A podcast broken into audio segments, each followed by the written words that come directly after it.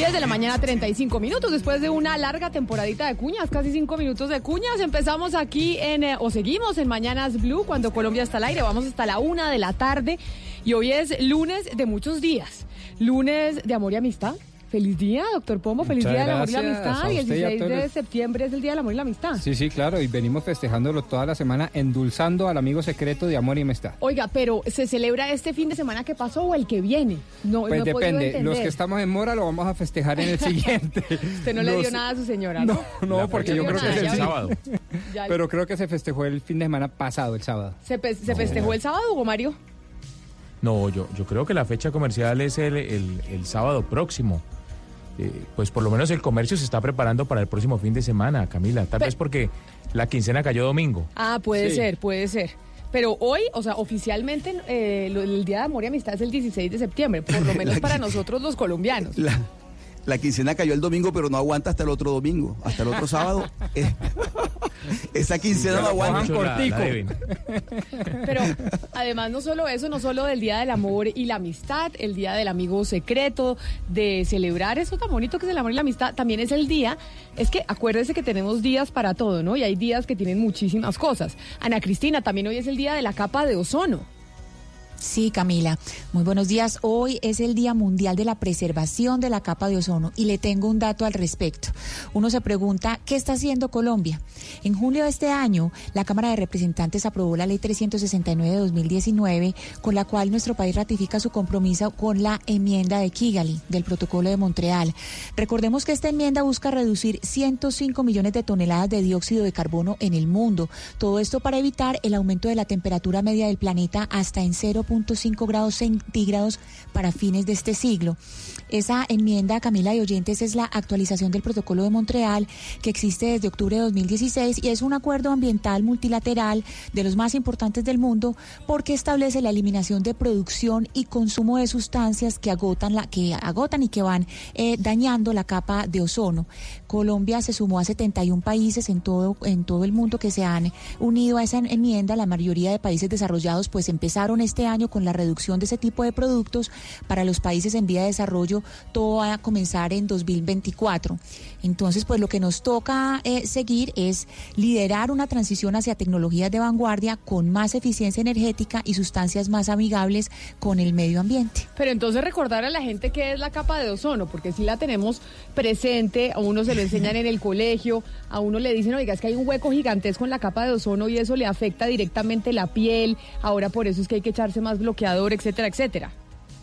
Sí, sí, Camila. Eh, la capa de ozono está en la estratosfera, es, eh, está entre 15 a 50 kilómetros de altura sobre la superficie de la Tierra. Ahí es donde está la concentración más alta de moléculas de ozono, que son las que sirven como un escudo, hágase de cuenta como, como un casquito, como si tuviera un casquito protector, que es lo que absorbe los rayos ultravioleta del sol, especialmente los rayos eh, UV, que son eh, los UVB, que son los que tienen eh, los efectos perjudiciales para la salud de los seres humanos y pues en general para la vida del planeta. Y ese agujero al cual si usted se refiere es eh, precisamente pues eh, el más el más eh, significativo que se presenta en el planeta es, sobre la Antártida en el Polo Sur y cada año precisamente en los meses de septiembre y octubre es cuando se destruyen millones de moléculas de ozono. Entonces ahí es para que pensemos mucho en el uso de aerosoles y, y en otra en otra serie de productos químicos a base de carbono y halógenos que es lo que llaman los alocarbonos, que Sí. eso es para sistemas de refrigeración Sí, y aire sí, sí. acondicionado, que básicamente pues y aerosoles que es lo que daña la capa de ozono. Pues estamos en el Día del Amor y la Amistad, en el Día de la Protección de la Capa de Ozono y ayer era el Día de la Democracia. Y precisamente ayer, como ¿usted sabía que ayer era el Día de la. Democracia? ¿Usted qué tanto defiende la democracia, no, doctor sa- no sabía ni que existía un día. Claro, pues es que hay días para todo. Qué maravilla. Y hoy también es, ayer era el Día de la Democracia, hoy es día en donde empieza eh, la Asamblea General de Naciones Unidas. Si bien es cierto que los presidentes se reúnen el próximo 24 de septiembre, hoy empieza UNGA, que acuérdese que recibe una cantidad de movimientos sociales en Nueva York durante dos semanas, que es la sede de las Naciones Unidas, pues hay una serie de reuniones de diferentes temas que le importan a, la- a los- a los países. Es una especie de democratización de lo que se venía entendiendo como la gran asamblea de los jefes de Estado. Una fuerte presión por parte de la ciudadanía, de las organizaciones no gubernamentales, de sindicatos, incluso en algún momento de empresarios, para que la sociedad civil, si se me permite la expresión, pueda participar y ambientar de alguna manera la presencia de los jefes de Estado. Y yo le decía, bueno, empieza Naciones Unidas, empieza la Asamblea General, pero ayer era el Día de la Democracia, ayer domingo, y precisamente se dio a conocer un índice de paridad política. Cuando hablamos de un índice de paridad política, hablamos de qué tanta participación tienen las mujeres y los hombres.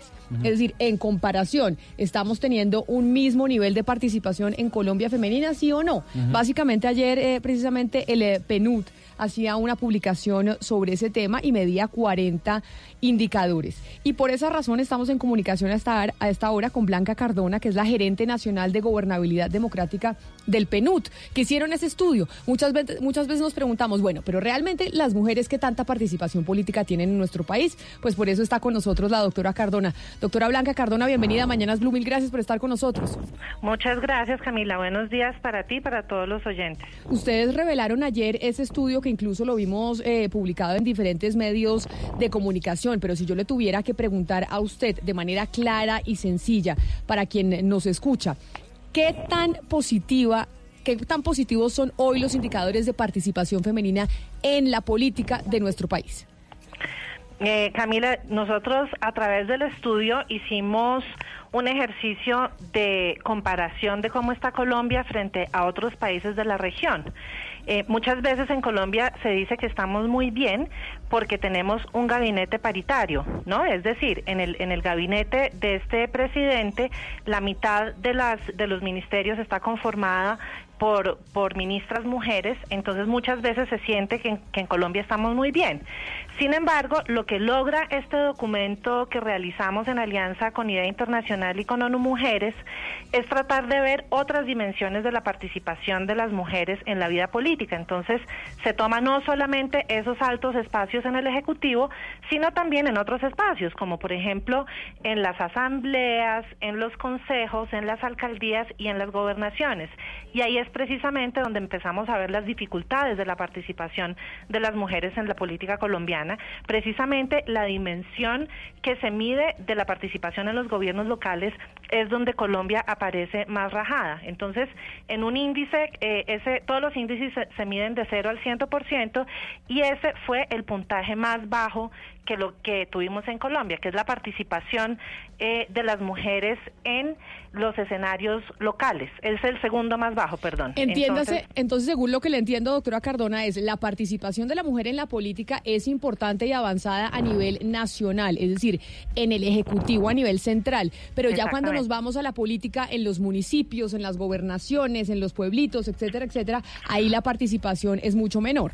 Sí, y ahí, y ahí los datos que tenemos nosotros son impresionantes, tanto en el, en el escenario de las elecciones anteriores como en el escenario que estamos viendo de cara a las elecciones de este año, el 27 de octubre.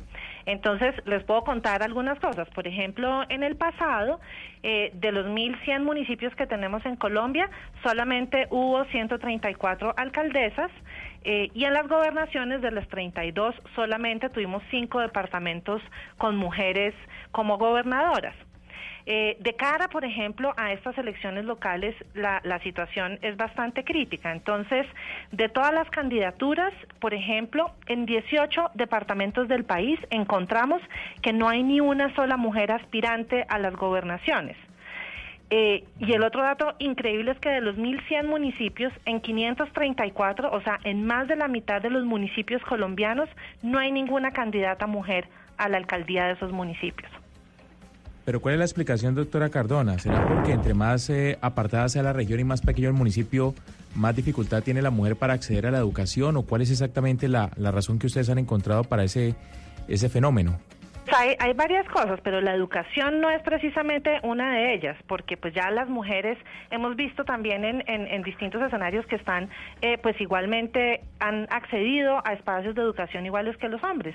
O sea, básicamente ahí vemos otro tipo de, de, de problemáticas para llegar al ejercicio de la, de la política. Por ejemplo, eh, la, la, la posibilidad que dan los partidos políticos para, para que las mujeres entren en las listas, por ejemplo, que es el paso anterior a muchas veces en una carrera política, ¿no? Entonces en las listas hay dificultades para entrar a las corporaciones públicas, eh, no hay tantas facilidades para la financiación de las campañas, el ejercicio de la política en, en Colombia todavía pues es, es bastante es bastante masculino, entonces tenemos ahí bastantes bastantes recomendaciones para hacer también tanto a nivel legislativo como hacia los partidos políticos para promover eh, que, las, que las mujeres participen más y, y, y les den más espacios de participación al interior de los partidos.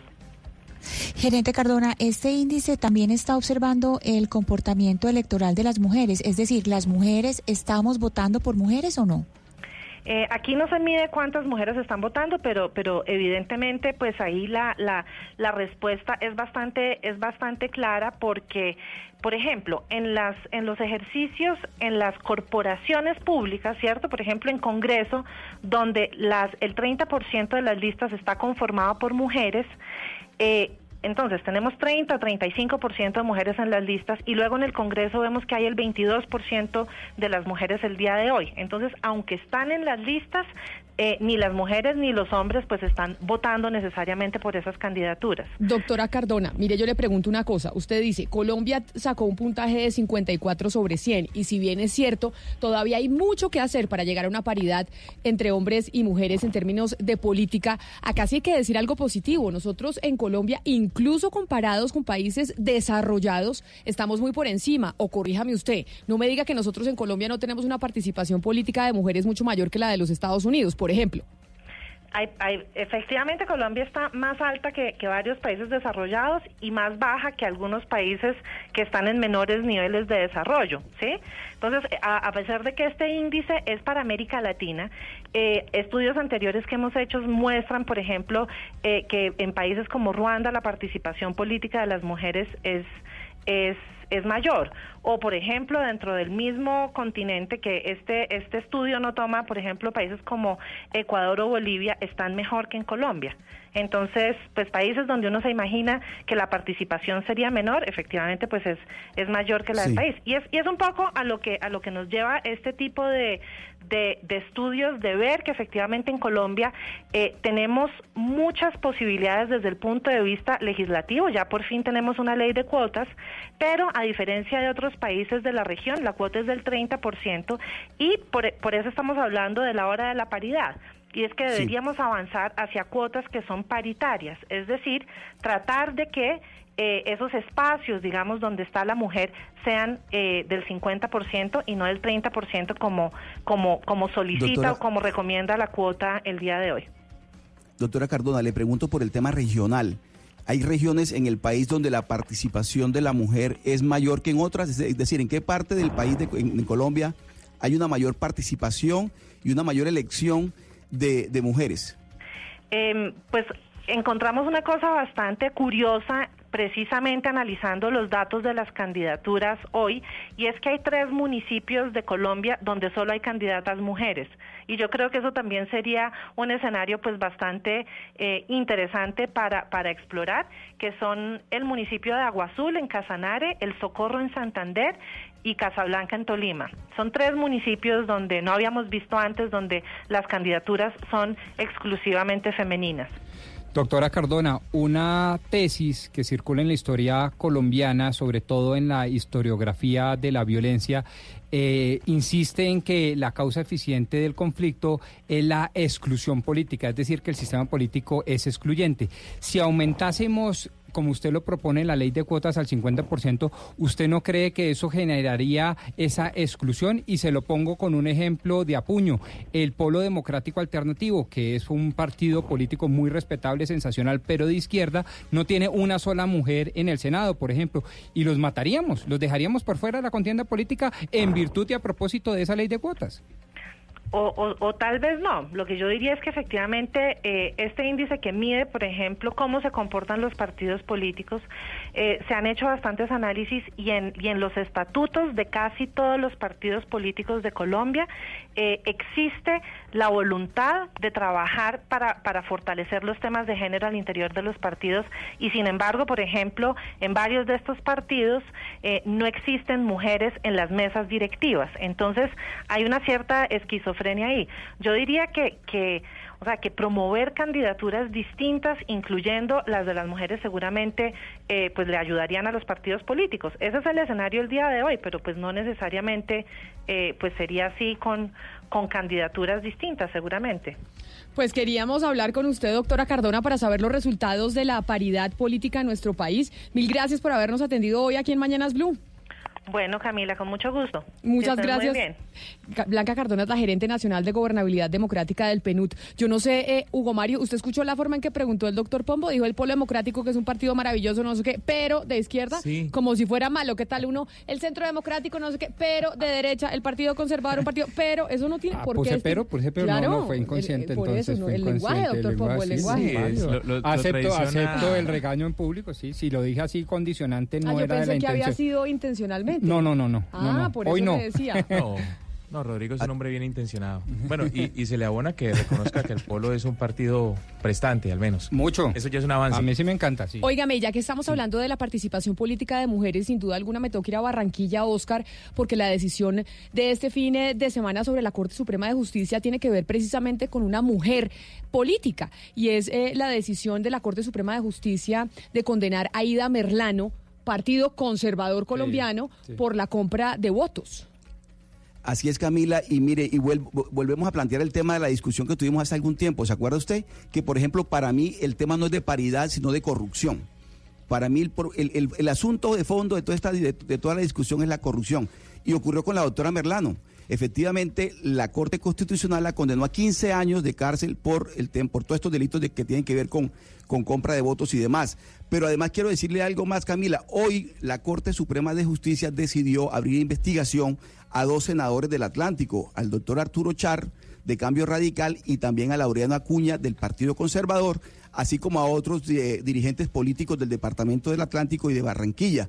De tal manera que lo que se podría llamar el ventilador de Aida Merlano va a soplar con mucha fuerza en estos tiempos electorales en Barranquilla. Es que por eso me parece pertinente el eh, editorial de hoy del periódico El Espectador, donde dice, condenada Aida Merlano a 15 años, sí, y para cuándo sus aliados. ¿Para cuándo vamos a saber dónde eh, está, eh, quiénes eran los responsables de esa estructura conocida como Casablanca? Era don Oscar Montes, que estaba sí. precisamente al servicio de políticos regionales que tenían todas las herramientas para comprar votos y para incidir en la elección.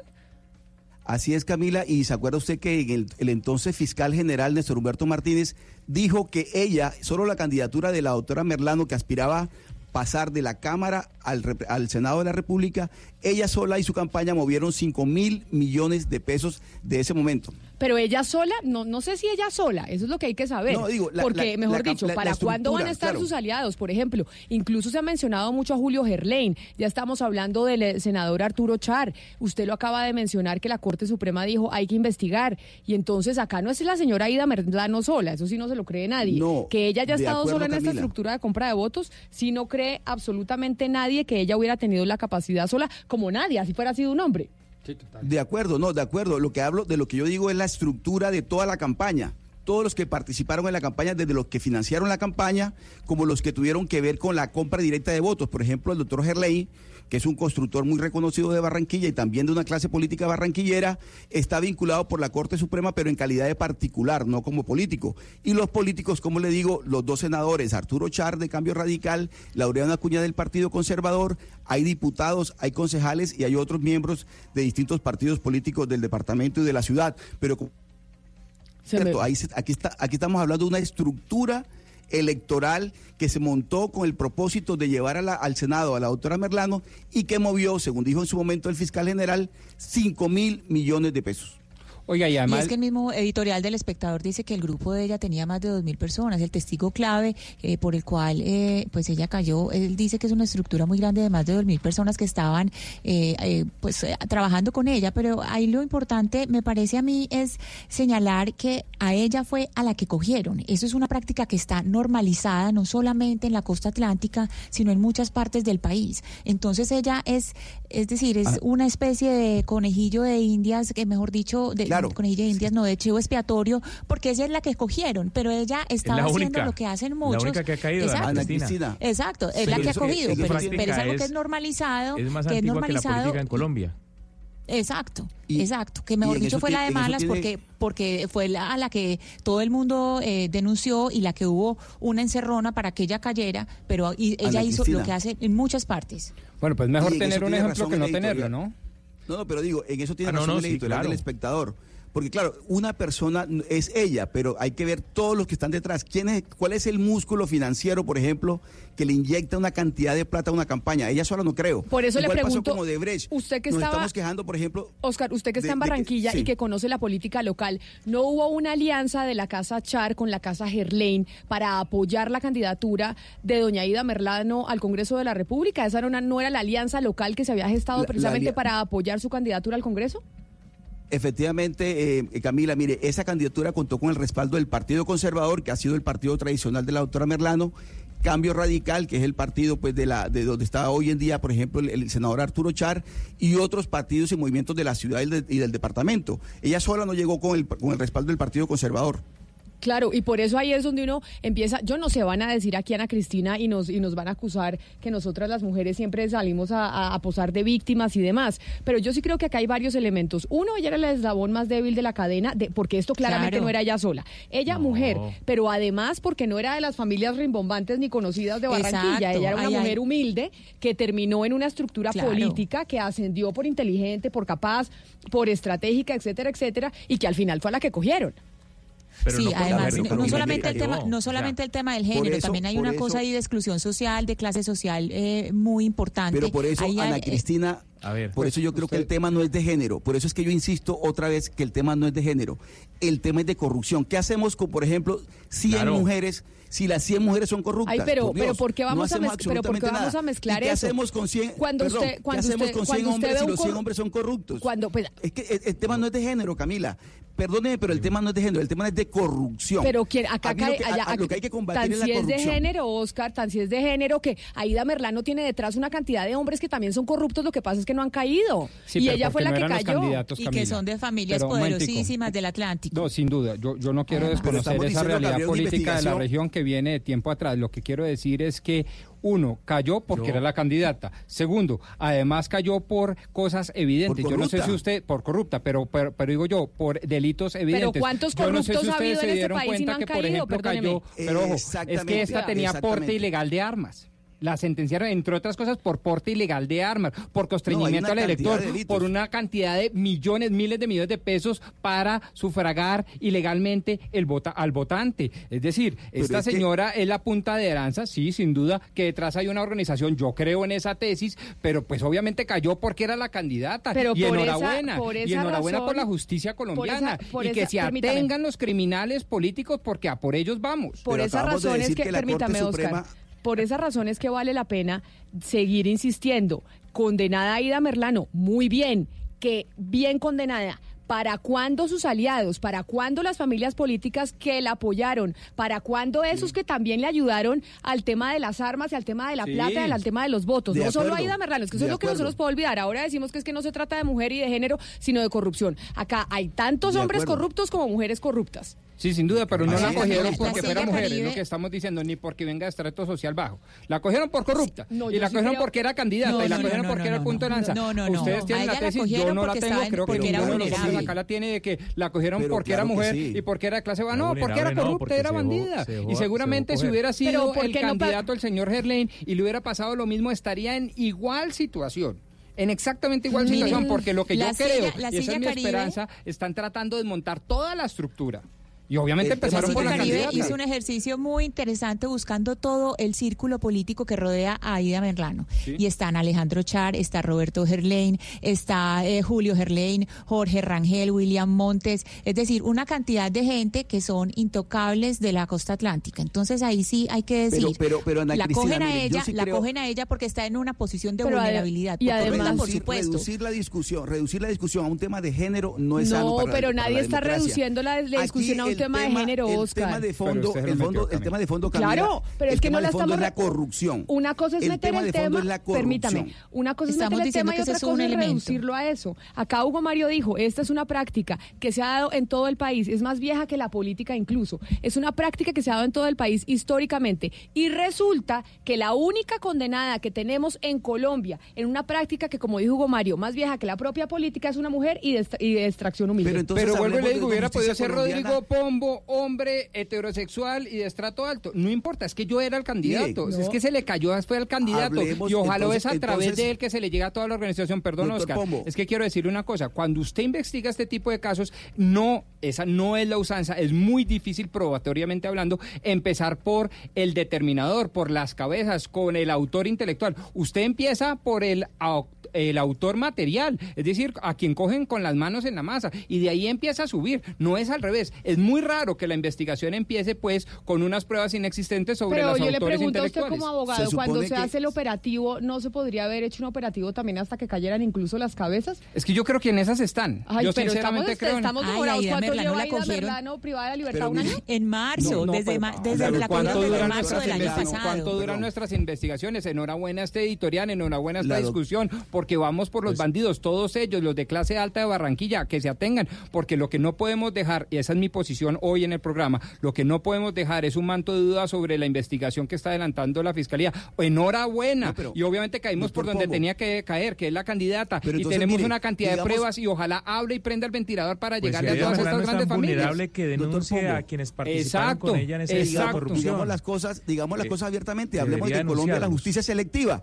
Digamos, en Colombia hay una justicia selectiva que solo eh, friega a los a, lo- a lo- a la cadena más débil, a las mujeres y a los no sé qué. Digamos, digámoslo abiertamente. Digamos, en Colombia la justicia es selectiva. La, Colom- la justicia colombiana solo persigue a los otros. Y le voy a contar por qué. Porque en el caso de Odebrecht estamos esperando que los peces gordos Correcto. que, que recibieron plata, que se llenaron de todo lo, que hicieron todo lo que quisieron con la plata de, de Odebrecht, eso no aparece. Hay un viceministro, hay un senador por allá de Quinta de Córdoba, hay no sé quién, y lo- ¿dónde están los duros, los peces gordos? Usted No ha dado en el punto, Entonces, eso- en Colombia, la, justicia selectiva. Sin Camila. duda, correcto, porque eso pasa siempre. Acá los grandes responsables nunca terminan privados de su libertad, nunca terminan pagando y los más débiles, el eslabón más débil es al que cogen, al que agarran, Camila, al que no tiene influencia política, al que no tiene contactos. Y usted lo acaba de decir, el caso de Brecht, mire América Latina. En América Latina hay presidentes de países involucrados. Aquí en Colombia no. Aquí en Colombia tenemos un viceministro de poca monta, unos senadores ahí, como dice eh, don Oscar Montes,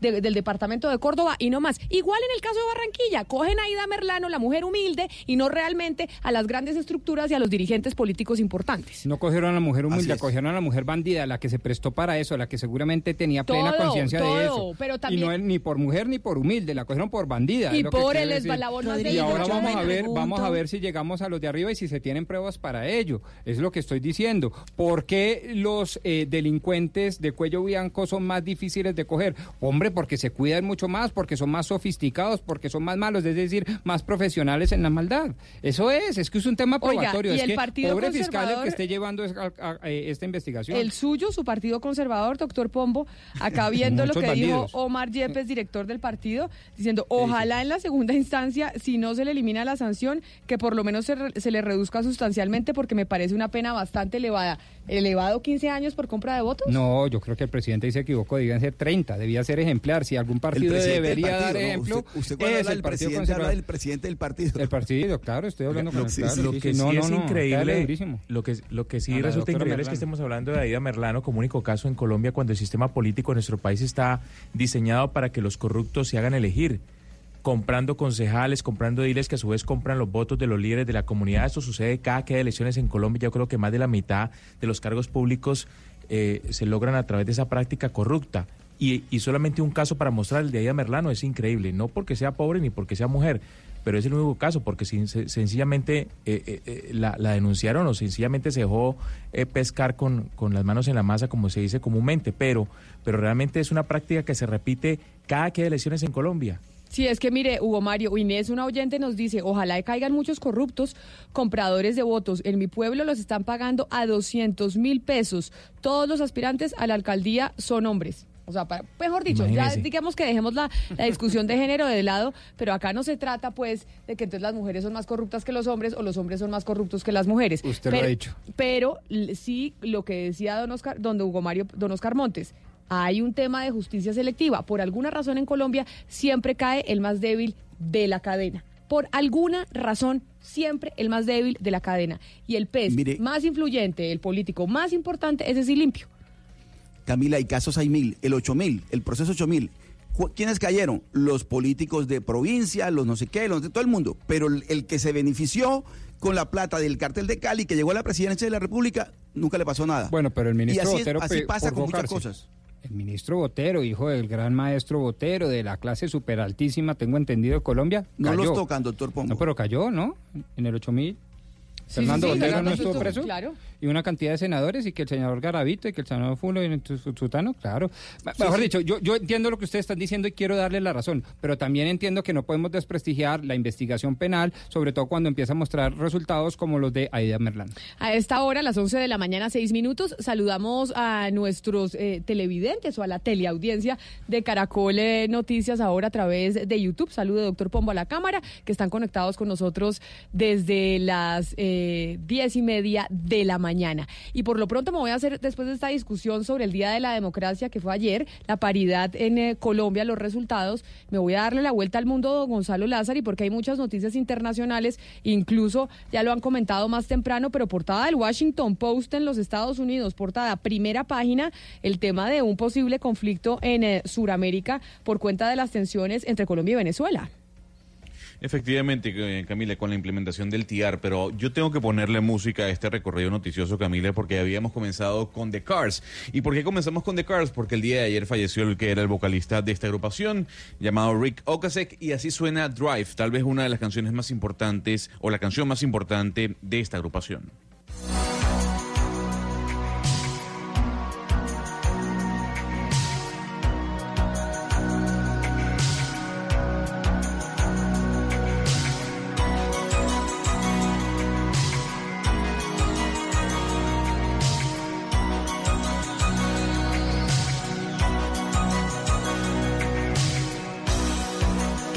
Gonna tell you when.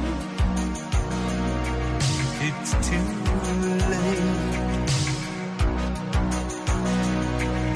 Le decía entonces Camila Rica Ocasek, el vocalista de esta agrupación, falleció el día de ayer a, las, a los 75 años. Fue encontrado muerto en su apartamento de Nueva York. Y más allá del TIAR, Camila, que, mm, que es esa implementación de un apoyo militar de una fuerza extranjera sobre otro país, yo creo que la noticia se enfoca más en, más no tanto en América Latina, sino en lo que está ocurriendo en Medio Oriente, porque ya el gobierno de los Estados Unidos ha publicado unas fotos satelitales de lo que habría sido un atentado perpetuado en este caso por Irán, o por lo menos con apoyo de Irán.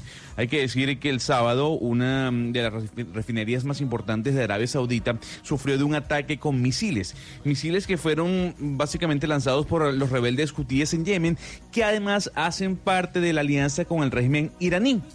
Lo que ha dicho el presidente Donald Trump luego de esto es que está preparado para lanzar los misiles cuando sea necesario. En cuanto al TIAR, Camila, eh, lo primero es que hay que dejar claro lo siguiente. Quien puede solicitar el TIAR, que es este, repito, apoyo militar de una fuerza extranjera sobre, en este caso, Venezuela, es la Asamblea Nacional. Asamblea Nacional que no está reconocida por ningún país eh, o ningún poder dentro de la nación sudamericana.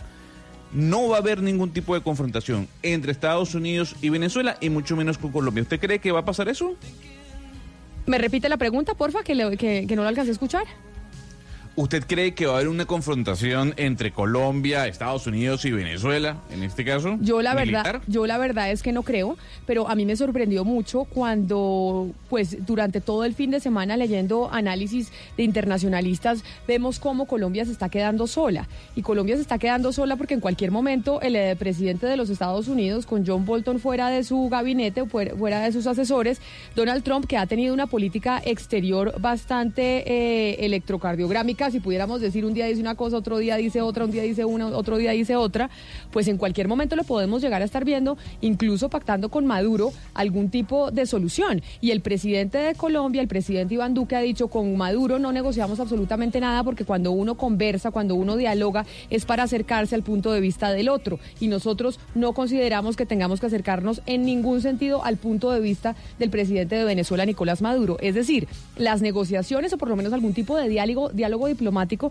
entre Colombia y Venezuela está completamente suspendida. Colombia está tratando de liderar un tema político en América Latina para sancionar a Venezuela, para acorralarlo y se está quedando sola. Es que no nos está apoyando nadie. Todo el mundo está, está volteando la mirada y está, eh, está mirando para sus asuntos internos como en Brasil, como en Chile, como en Perú, están mirando sus asuntos internos. El tema de Venezuela poco les importa y nosotros estamos pendiendo de Estados Unidos, de que el tío Sam nos ayude y al final no sabemos si eso realmente vaya a pasar.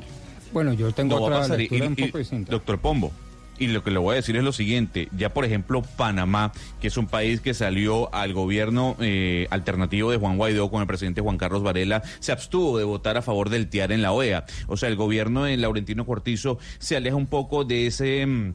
de esa posibilidad armamentista que puede llevar un- a un conflicto en Venezuela. Y también pasó lo mismo con Costa Rica. O sea, los países no están a favor de que ocurra una intervención militar en Venezuela. Y por eso yo, yo digo, Camila, que la Asamblea Nacional de las Naciones Unidas no sirve para un carajo. Porque los, los problemas continúan y el tema de Venezuela va a continuar. Maduro dijo que no iba a ir a los Estados Unidos porque lo quería matar y lo que va a hacer es entregar la vicepresidenta 12 millones de firmas en contra del presidente Donald Trump y decir que Venezuela sufre un bloqueo. A mí, sin embargo, me queda una duda, Gonzalo. Yo creería que Venezuela no está interesado en hacer una guerra con Colombia ni Colombia con Venezuela, por obvias razones, pero eh, no sé si en época electoral y tendiendo eh, las encuestas a mostrar al presidente Trump muy débil, el presidente Trump eh, perdiendo las elecciones, no sé si estaría él dispuesto a lanzar una agresión contra Venezuela. De pronto, en medio de su bipolaridad, es posible que lo haga. Hay un tema que a mí me llama la atención y le recomiendo una columna que leí este fin de semana del peruano Farid Kaat, que tiene que ver con la economía. Y es que la economía es la que mantiene a Trump en el poder.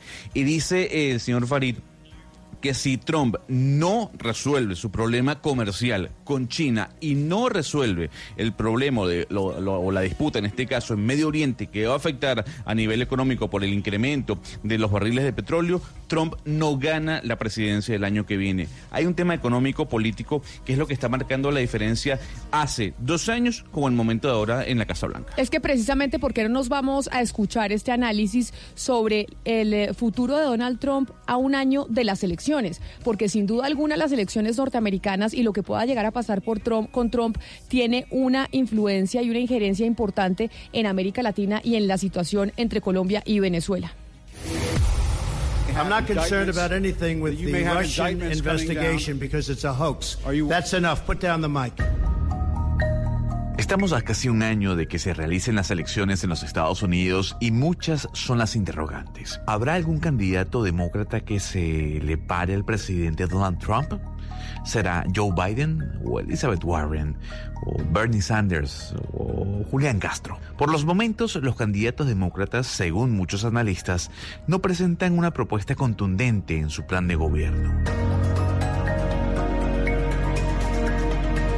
Por otro lado está el señor Trump. Acusaron de racista a Donald Trump después de que este cargara contra varias congresistas del Partido Demócrata. Donald Trump se dice decepcionado de China. El gobierno de Trump está dispuesto a todo para levantar el muro con México y le ha metido el acelerador a las máquinas que lo construyen. Quiere llegar a las 500 millas cuando solo tiene 60 antes de las elecciones del 2020 sin importar el precio. La guerra comercial con China, ruptura de acuerdo de paz con los talibanes, aumento en las muertes por armas de fuego y las masacres en los Estados Unidos, una estrategia poco coaccionada sobre Venezuela, el cambio drástico de la política con Cuba. Todos estos factores al parecer le estarían pasando factura en este momento al gobierno norteamericano, no sin olvidar el escándalo de Cambridge Analytica, el discurso xenófobo contra congresistas y una ejecución de medidas vía Twitter que a mucha gente le ha causado algún tipo de incomodidad. Según CNN, ABC y el USA Today, el presidente Donald Trump eh, ha caído 8 puntos, entre 8 y 6 puntos, desde las últimas encuestas realizadas hace dos meses. Y es que la economía no lo estaría ni beneficiando. Si bien es cierto que el crecimiento se ha mantenido y que el desempleo ha bajado, el fantasma de una recesión, en este caso por las políticas económicas ejecutadas, está rondando en todo el territorio norteamericano. Volvemos con CNN y que si bien sabemos eh, no comulga con la línea de Donald Trump, su última encuesta anuncia que cualquiera que sea el candidato demócrata le ganaría si las elecciones fuesen el día de mañana. Una premisa que no había ocurrido a lo largo de los tres años de su gobierno. Look at all of the countries that have walls, and they work 100%. It's never going to change. A wall is a wall. Con todo esto, con las peleas con la Reserva Federal, con los despidos y las maneras extravagantes de hacerlo, con la poca claridad en cuanto a la política internacional. ¿Es tan segura la reelección del presidente como hace meses se planteaba? ¿O algo habrá cambiado de un tiempo para acá? Pues esa es la gran pregunta. ¿Qué va a pasar en los Estados Unidos en el 2020? ¿La elección de Donald Trump o la reelección de Donald Trump? Sin dudarlo un segundo en la dinámica electoral en Estados Unidos tiene una eh, consecuencia en las políticas que asumen los norteamericanos con América Latina. Eso sí, no cabe ninguna duda. Y viceversa. Hoy en día y de tiempo para atrás se me antoja de pronto recordar las elecciones por allá del 2000 con Al Gore y W. Eh, George W. Bush, cuando efectivamente el voto latino terminó decidiendo gran suerte de esa contienda.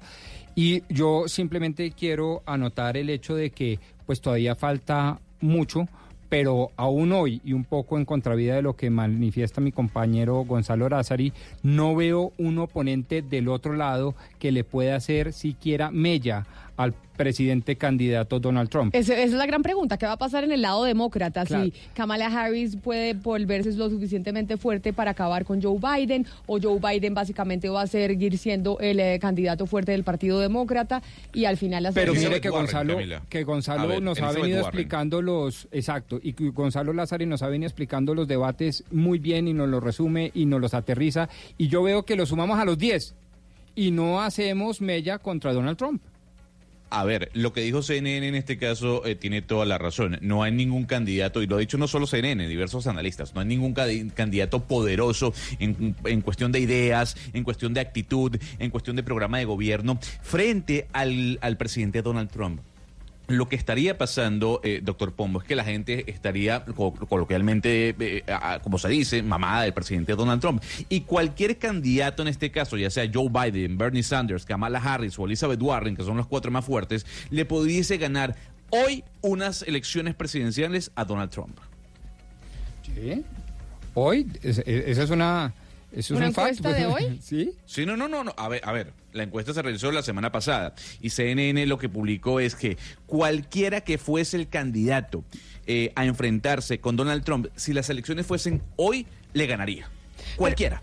Llámele eh, Elizabeth Warren, Bernie Sanders, cualquiera, hasta, hasta Julián Castro, que es el latino de, de, la, de la, mesa o, del Partido Demócrata. ¿Por qué? Porque la gente creo que se está cansando, sobre todo por ese fantasma que está rondando y que le comenté hace cuestión de minutos, de una posible recesión dentro de los Estados Unidos. Mire, pero mirando eh, diferentes columnas de opinión, hay una publicada en la silla vacía por un eh, miembro de Mañanas Blue y es de don Héctor Riveros que titula la columna de la siguiente manera, al ritmo de Trump, y termina en su último párrafo de la siguiente forma, que es un poco para sustentar lo que yo le estaba diciendo que usted decía, doctor Pombo, que no estaba de acuerdo. Dice, en este juego, el gobierno de Colombia va cumpliendo las tareas que le corresponden, siempre confiando en que, como lo señalan funcionarios oficialmente, permanentemente, Colombia no está solo. Siempre decimos, Colombia no está solo, Colombia no está solo, Colombia está apoyado por los Estados Unidos. Incluso como lo hizo el consejero para la seguridad, Rafael Guarín, a veces asumimos la vocería del gobierno de los Estados Unidos para advertirle a Maduro que haría bien en no poner a prueba la determinación del presidente Trump. No dice Guarín del presidente Duque, sino del presidente Trump, como corresponde. Es decir, si hemos dicho nosotros tomando vocería de que Estados Unidos nos apoya, Estados Unidos nos apoya, y eso no lo sabemos a ciencia cierta. Pero es que yo creo que ustedes parten de dos premisas erradas. La primera, que eh, nosotros, o es decir, el pueblo colombiano representado por el presidente Duque está actuando con las mismas eh, reglas que la tiranía venezolana. No, señores, nosotros estamos actuando con las reglas de la diplomacia internacional y fundamentalmente respetando, respetando la Carta de la Organización de Estados Americanos que niega, pero con todas sus fuerzas, las dictaduras y las tiranías en el hemisferio. Y lo segundo, ¿Ustedes creen que cuando el pueblo colombiano, a través de su presidente, habla de apoyo internacional, se refiere exclusivamente a Estados Unidos? Y yo no lo veo así. Yo creo que principalmente creo a Estados que- Unidos, claro sí, por sí, supuesto. Pero no Por exclusivamente. supuesto. pero no exclusivamente. ¿Dónde está el apoyo de Perú? ¿Dónde está el apoyo de Eso es- Chile? Eso es lo que Y yo le digo, pues, que están, estado que, bien. que están dando la vuelta Pero, y están Rodrigo, mirando negarle- asuntos- No, asuntos no- pues, yo- Negar la importancia yo no del apoyo de. Estados Unidos es, es indudable. En este momento ya el nuevo embajador de Estados Unidos, quien va a reemplazar a Whitaker, Philip Goldberg, hay que acordarse primero pues que es una fuerza es del Partido Conservador y segundo pues él fue coordinador del Plan Colombia. Sí, y eso ya, eso. el hecho Pero de que no él es el en. Plan Colombia, eso ya nos dice, no es el único, pero el, el hecho de que él llegue a Colombia en este momento y con la historia que él tiene con nuestro país, eso ya nos marca una pauta de para qué está en su cargo. Sí, por- pero yo insisto, nosotros no somos un par internacional y mucho menos con la causa venezolana. Yo creo que la gente se está dando cuenta de las barbaries del régimen, entre otras muchas cosas.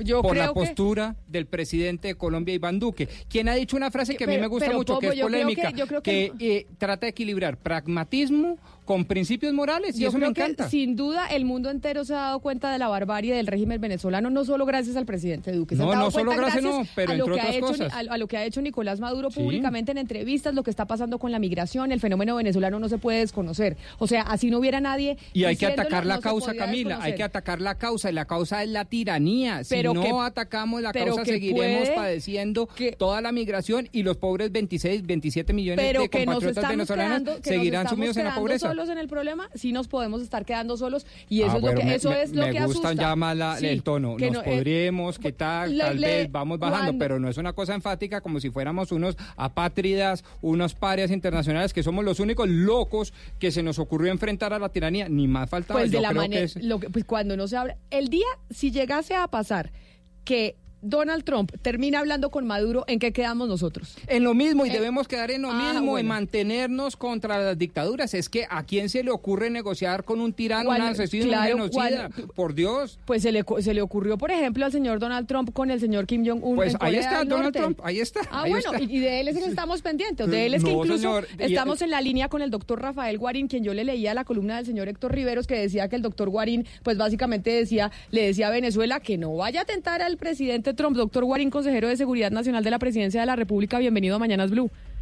Camila, mucho gusto saludarla. Muy buenos días a todos ustedes. Pues como puede ver, acá estamos teniendo una conversación un poco eh, álgida con el, con el doctor Pombo frente a lo que está haciendo noticia a nivel internacional y que nos compete a nosotros en Colombia. Y es eh, las tensiones entre nuestro país y Venezuela. Tanto así que incluso el Washington Post hoy en su versión impresa, porque no solo en la versión online, en la versión impresa, en primera página dice que hay pues miedo de una confrontación militar entre Colombia y Venezuela por eh, las tensiones que hay con el presidente de ese país, Nicolás Maduro. Y traigo yo a colación una columna en medio de la discusión, y es que usted estaba en la línea y por eso me queda perfecto, y es que usted en algún momento dijo que, pues advirtiéndole al presidente Maduro que haría bien en no poner a prueba la determinación del presidente Trump. porque nosotros nos cogemos la vocería de, los Estados Unidos? ¿Estamos tan seguros que ellos están eh, dispuestos eh, a apoyarnos 100% en cualquier momento, no importa cuál sea la situación con Venezuela? Camila, muchas gracias por esa pregunta. Mire, en materia de seguridad exterior existen diversas formas de garantizarla. Una, por supuesto, tiene que ver con la capacidad de disuasión que tiene relación directa con la capacidad militar, pero también con una política de alianzas y de diplomacia internacional. Colombia y Estados Unidos tienen intereses nacionales comunes, son países aliados. En el pasado yo fui viceministro de Defensa en momentos también complejos de la relación Colombia-Venezuela con la, con la administración del señor Hugo Chávez hacia 2010. Y en esa oportunidad, a pesar que también subsistían amenazas en la relación con ese país, Estados Unidos nunca había expresado lo que se ha ocurrido a partir de septiembre del año pasado. Y es un apoyo abierto y público ante la hipótesis de una agresión de Venezuela a Colombia, donde Estados Unidos dice que Colombia no está solo y que le brindaría el respaldo que una situación de esas exige al estar ante una situación que amenaza la paz y la seguridad internacionales por acción de la dictadura de Nicolás Maduro. Pero usted, doctor Guarín, hace referencia a la política internacional, a las maneras de las relaciones internacionales, pero eso me llevaría a pensar cuando que usted hace referencia a ese tipo de apoyos cuando estamos pensando en unas relaciones internacionales, eh, relaciones internacionales clásicas tradicionales como las hemos vivido, pero claramente el presidente Trump nos ha demostrado en estos años de gobierno, en estos años al frente de la presidencia, que si algo no ha hecho él como primer mandatario de los Estados Unidos es seguir, la, seguir las reglas de la diplomacia. Y por eso el temor de que en algún momento dice una cosa y en, y en otro momento dice la otra. Por eso yo le preguntaba, ¿qué tan seguros estamos nosotros realmente del apoyo norteamericano? Es que lo que determina la política internacional, no es el acatamiento o no de las reglas y formas de la diplomacia por parte de un gobernante, sino los intereses nacionales de un Estado. Y los intereses nacionales de los Estados Unidos coinciden con los intereses nacionales de Colombia en este caso. Por eso se ha venido construyendo y afianzando, no desde este gobierno, sino desde los gobiernos anteriores.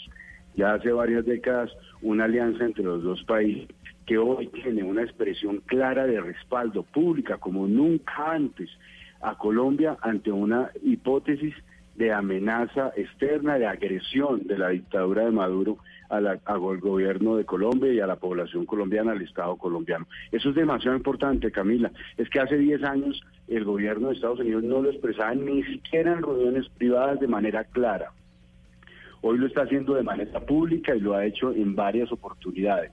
Colombia tiene el apoyo de los Estados Unidos y eso contribuye mucho a garantizar la estabilidad y la paz internacionales en esta región del planeta. Doctor eh, Guarín, pero precisamente cuando hablamos de intereses que coinciden entre ambos estados, sin duda alguna uno pensaría que los intereses que coinciden a ambos estados, tanto a los Estados Unidos como a Colombia, es que no haya un enfrentamiento bélico, porque evidentemente un enfrentamiento, un enfrentamiento bélico no le conviene absolutamente a nadie. ¿Por qué en Colombia hemos abandonado las vías diplomáticas con Venezuela? ¿Por qué no seguir intentando, por más de no estar de acuerdo con el régimen de Nicolás Maduro y con lo que pasa en el país vecino, en intentar una salida diplomática que es lo que corresponde finalmente a nivel internacional. No, no, todo lo contrario. Si lo que hay es una apuesta en el marco del derecho internacional y de la diplomacia por parte del gobierno del presidente Iván Duque, la gestión que se ha venido haciendo en el marco del Grupo de Lima, el liderazgo del gobierno. Claro, pero yo digo, digo, discúlpeme que lo interrumpa, doctor Guarín, pero no digo directamente con otros países, digo directamente con Venezuela, activar una vía diplomática y de diálogo con el país vecino que al final lo que pase allá directamente nos afecta a nosotros en principalmente por la ola migratoria, por decir algún, algún aspecto, pero ¿por qué no activar un, un diálogo y la vía diplomática directamente con Venezuela? Porque Venezuela dice, oigan, está promoviendo Colombia la, la activación del TIAR y eso evidentemente no es ningún diálogo diplomático con nosotros, eso es querernos presionar y arrinconar en el continente. ¿Por qué abandonar ese, ese, diálogo con el país vecino?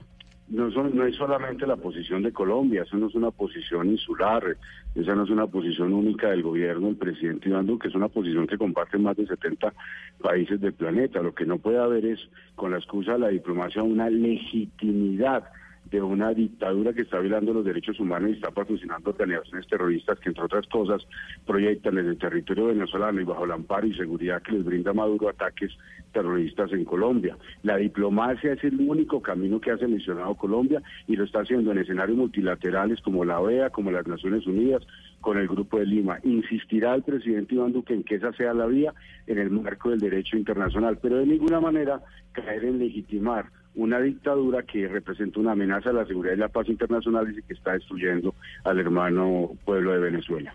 Doctor Guarín, ¿por qué no nos explica a todos los de la mesa, pero también a todos nuestros oyentes, cómo se maneja en el marco de la diplomacia las tácticas, perdón, disuasorias? Yo de esto no sé, me leí el libro precisamente que lleva ese nombre, Diplomacia de Henry Kissinger, y ahí insiste en que los países tienen todo el derecho para precisamente reforzar sus tesis diplomáticas en celebrar estos tratados y activarlos allí cuando sea necesario. Mire, este es, un, este es un tema muy importante en materia de relaciones internacionales. Usted recuerda al príncipe de Maquiavelo, el capítulo 18 del príncipe de Maquiavelo habla de la zorra y el león, de la diplomacia y el uso de la fuerza. La disuasión es un elemento central para garantizar la seguridad y la paz internacionales. La disuasión implica dos elementos, el elemento técnico que es la capacidad militar y el elemento psicológico que es generar la convicción de que esa capacidad militar se utilizará, llegado al caso, para responder a una agresión. La disuasión se basa en un análisis al cual se pretende llevar al posible agresor, y es que le es más costoso atacar a, atacar que quedarse eh, quieto y, y pasivo. Lo que se busca es evitar que el otro ataque. Eso es lo que hace Colombia en el marco de la diplomacia, trabajar con países aliados para que el régimen de Maduro, la dictadura de Maduro, sepa que le sería costosísimo un tiro en un pie, un tiro en la sien, pretender hacer un ataque militar contra Colombia. Señor Guarín, siguiendo en la línea de mi compañera Camila Zuluaga, ¿hasta cuándo Colombia seguirá cayendo en el juego de Nicolás Maduro? ¿Y por qué se lo digo? Porque Venezuela no está en la OEA y le importa un pito lo que pase allí. Dos, el Grupo de Lima no ha hecho nada porque hasta los países le ponen visa a los ciudadanos venezolanos, países que están dentro de ese grupo de Lima que supuestamente está ayudando a Venezuela. Las sanciones de Estados Unidos solo hacen más pobre al ciudadano a pie, porque no afecta en este caso al gobierno, porque el gobierno trabaja entonces con euros. ¿Hasta cuándo Colombia va a seguir cayendo en ese juego?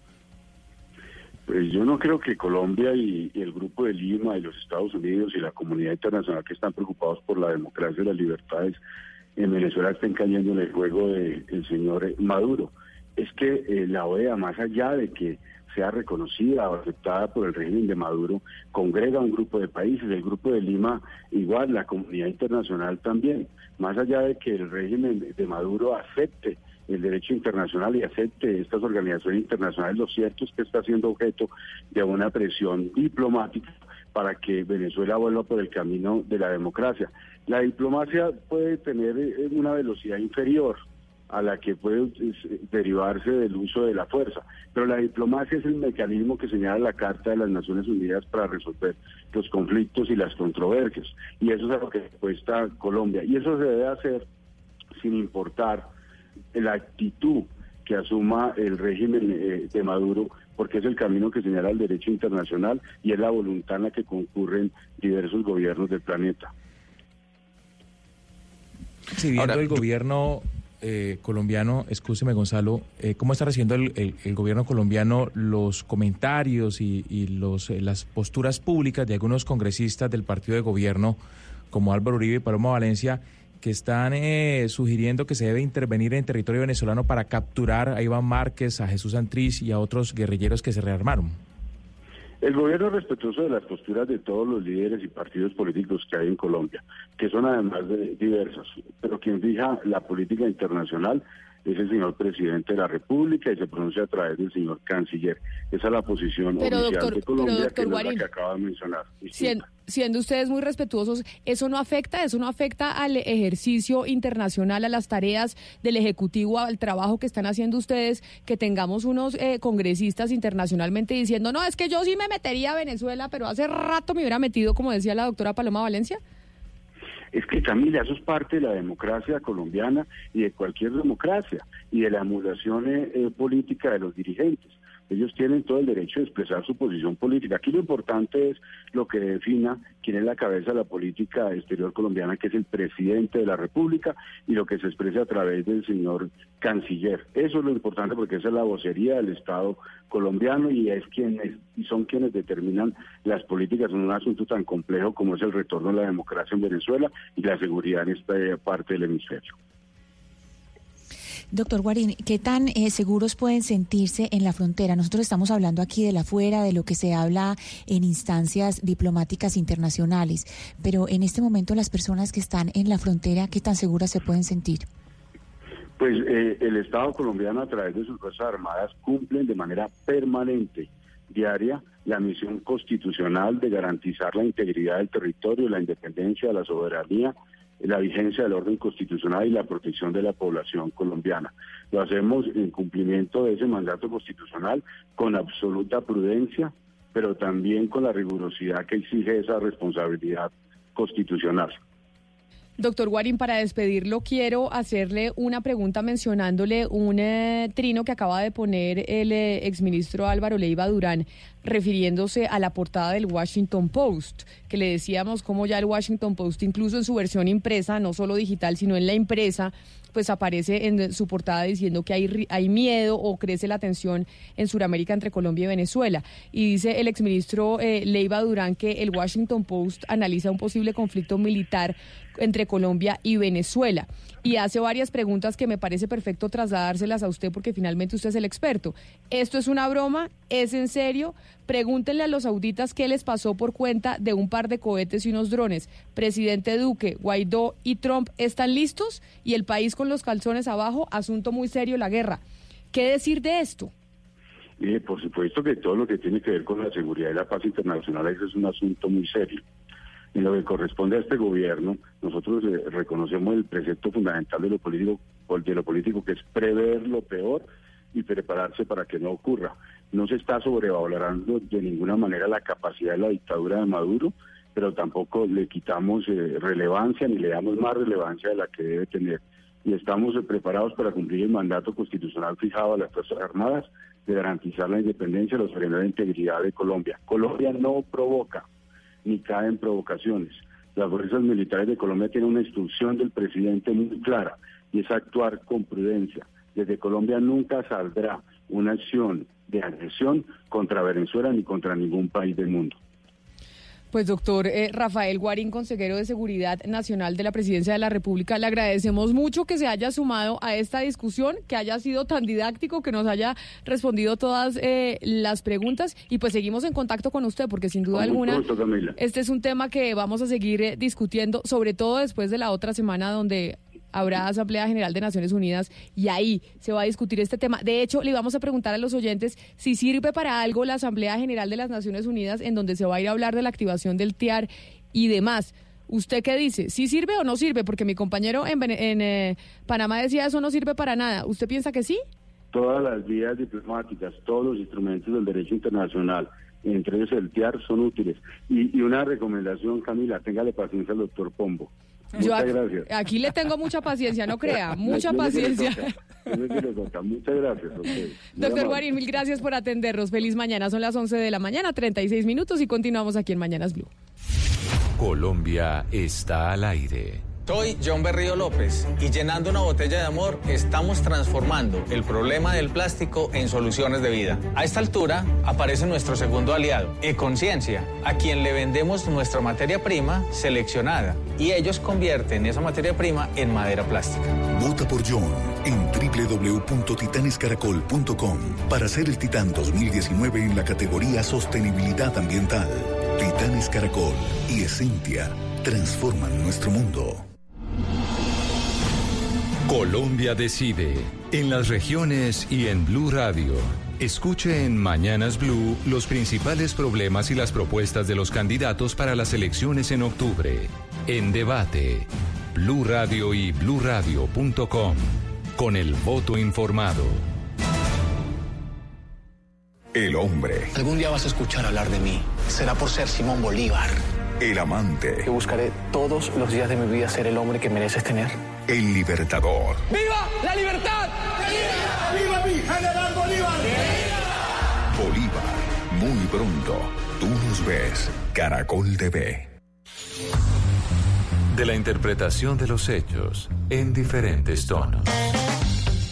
Mañanas Blue. Mañanas Blue. Colombia está al aire.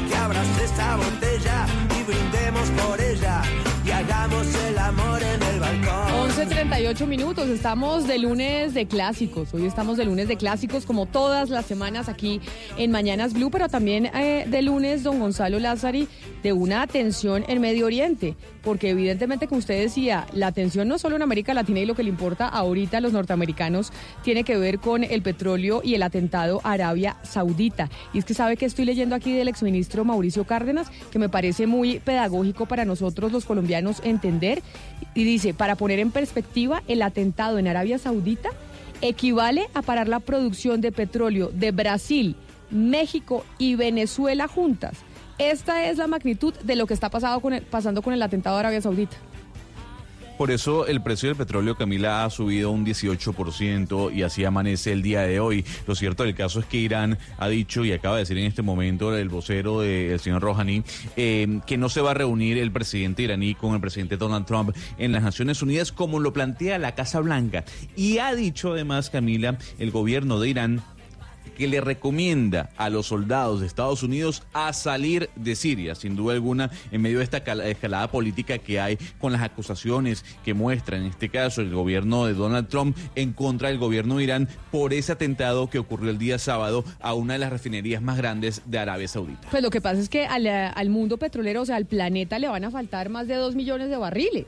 Más de, más de dos millones de barriles por cuenta del atentado Arabia Saudita. Y por esa razón es eh, preocupante lo que está pasando. Digamos que en Colombia nosotros pensamos, oiga, que suba el precio del petróleo, como nosotros dependemos de los ingresos petroleros, sobre todo del Estado a través de Ecopetrol, pues eso a uno le favorecería. Pero eso puede llegar a generar una recesión internacional si el precio del petróleo se sube mucho, doctor Pombo, ¿usted creería? No, yo no creo, yo no creo porque eh, pues eh, estamos lejos de los 120 dólares, 130 dólares por barril de hace algunos años. Es decir, si el mundo pudo soportar ese precio sin mayores traumatismos distintos a obviamente el pago desmesurado de esos recursos, pues yo creo que estamos lejos de una recesión.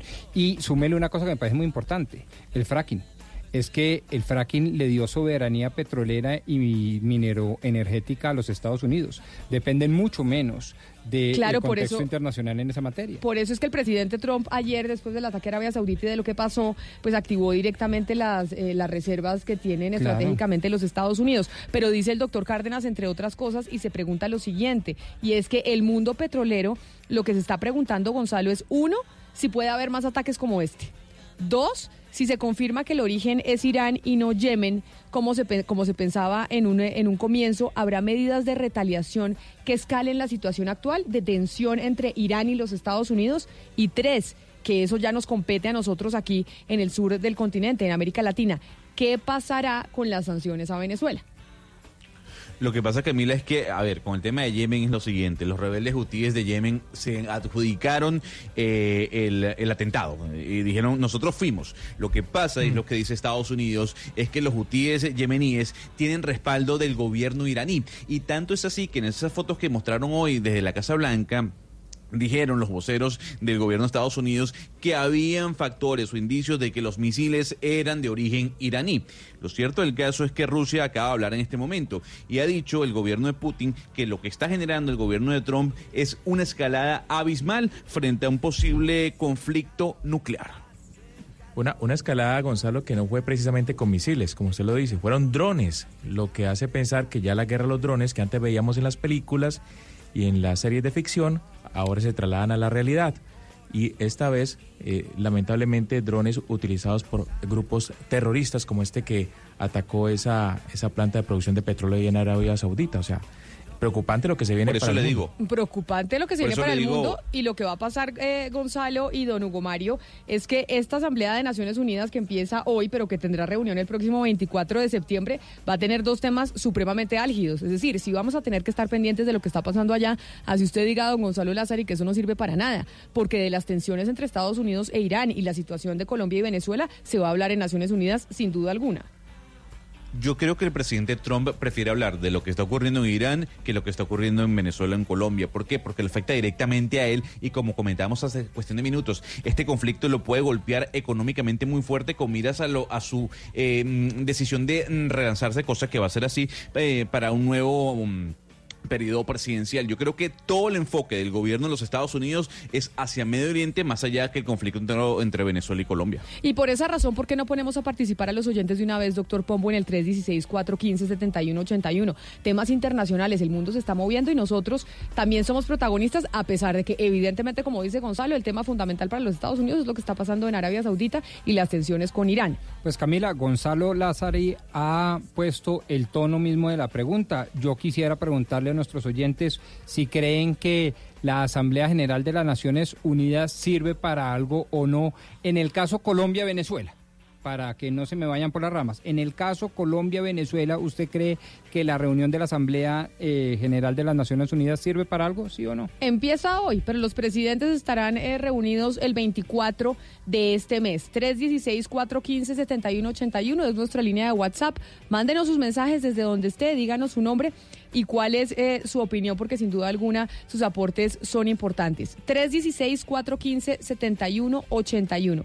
Esa es nuestra línea de WhatsApp y ahí ustedes eh, nos mandan sus mensajes. Por, los, por, lo pronto, a las 11 de la mañana, 44 minutos, tenemos una noticia de última hora que tiene que ver con el Instituto Colombiano de Bienestar Familiar y el Ejército, porque entregaron unas eh, cifras, Uriel, sobre reclutamiento de menores en Colombia. ¿Qué fue lo que dijo el SIBDF y el Ejército? Sí, señora Camila, como usted lo dice, es una información que entregan en conjunto el Instituto Colombiano de Bienestar Familiar y el Ejército Nacional, que da cuenta de 230 niños de los que entre enero y agosto de este año han sido recuperados para el restablecimiento de sus derechos por haber estado en grupos armados al margen de la ley, como el ELN, las disidencias de las FARC y otros. De acuerdo con Juliana Pungilupi, la directora del ICBF, en los últimos 20 años se han atendido a más de 6.700 menores de edad que estaban en grupos al margen de la ley. De esa cifra, de los 230 de este año, 150 han sido recuperados por el ejército, que según el comandante de esa institución, el general Nicasio Martínez, 59 de ellos estaban en el ELN, 37 en grupos armados residuales, o como los llamamos disidencias, 39 en el clan del Golfo, 12 con los puntilleros y los pelusos, y los restantes en otros grupos armados. Lo que dice el comandante del ejército es que muchos de ellos han sido recuperados en combate con armas disparando a los soldados, otros eh, se han presentado de manera voluntaria y algunos han sido eh, capturados eh, en flagrancia cometiendo algún otro de- delito. Todos esos menores han sido entregados al ICBF y los lugares donde más se han registrado estos casos son en norte de Santander, el Bajo Cauca antioqueño y Nariño, que recordemos son. Algunas de las zonas más complejas y convulsionadas en el país, señora. Uriel, a veces cuando las cifras se entregan de esa manera son difíciles de entender porque son un poco áridas. Si usted hace la comparación del eh, reclutamiento de menores, de lo que dijo el ICBF y lo que dijo el ejército en esta información que entregaron hoy más temprano, comparado con años anteriores, ¿estamos mejor o peor? ¿Se están reclutando más menores hoy en día en Colombia o menos? Digamos, las cifras comparativamente, ¿sabemos eh, en qué están? Porque, porque si uno no, no tiene punto de referencia es difícil saber qué tan graves son. Lo que han dicho es que son eh, alarmantes las cifras durante lo corrido del año, no entregan discriminadamente los últimos años, pero sí, digamos, dicen que son más de 6.900 durante los 20 años. Sin embargo, durante los últimos 20 años, sin embargo, durante este año son eh, muy altas las cifras de los menores y ya que ustedes hablaban hace algunos minutos del tema Venezuela, también destacan, aunque no dicen exactamente cuántos son de nacionalidad venezolana, sí es una de las grandes alertas las que hay de reclutamiento de menores, principalmente en la frontera, en Arauca, en norte de Santander, en Guajira, que son eh, de ciudadanía venezolana, que estarían eh, llegando a los grupos al margen de la ley que operan en esa zona del país. Oiga, y en otras zonas de reclutamiento, es decir, la georreferenciación de la información se tiene completa, no solo los reclutamientos de menores de venezolanos, sino los de colombianos también se tiene clara que entregan en este momento, digamos, son de Colombia, Venezuela, menores de edad en general.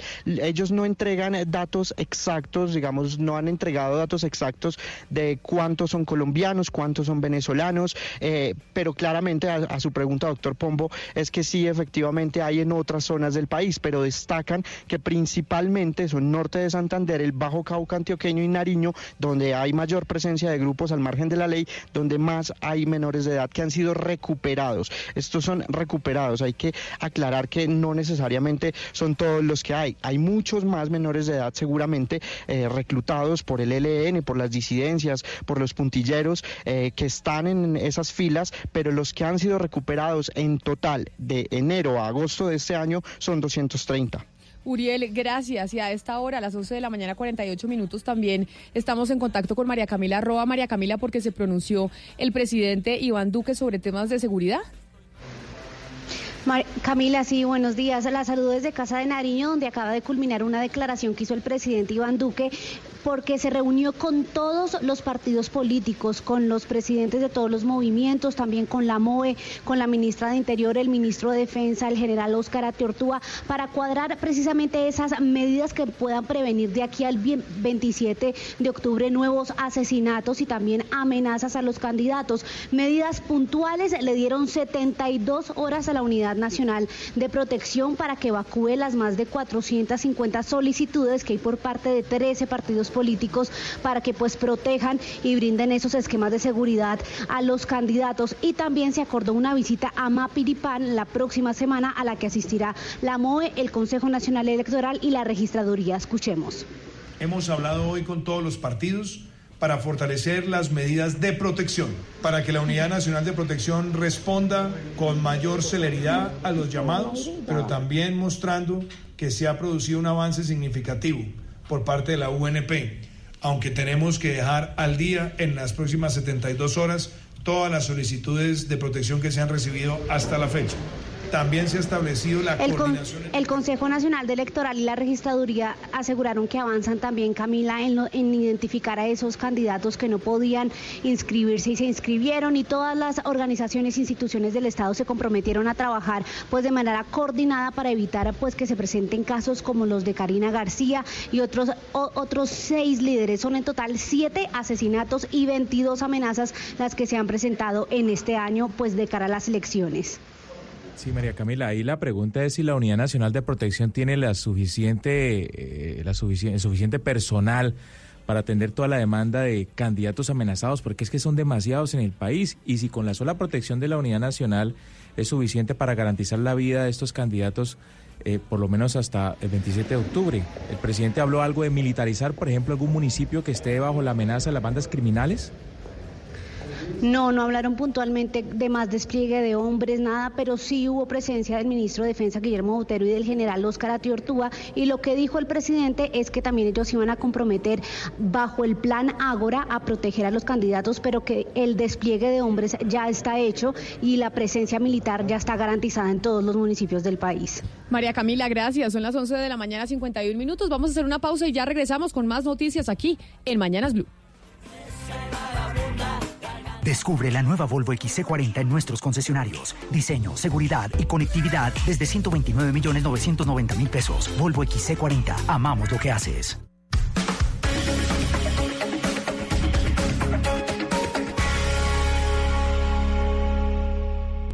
Un numerito muy sabroso, vean por título. Anacaona.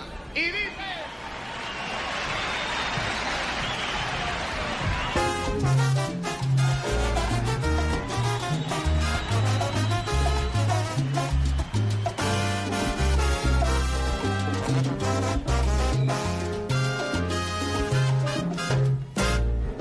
caona, india de raza cautiva, anacaona, de la región primitiva. Anacaona, india, india de raza cautiva, anacaona, de la región primitiva. Anacaona, hoy tu voz, como lloró, cuánto gimió, anacaona, hoy la voz, de tu angustiado corazón, tu libertad.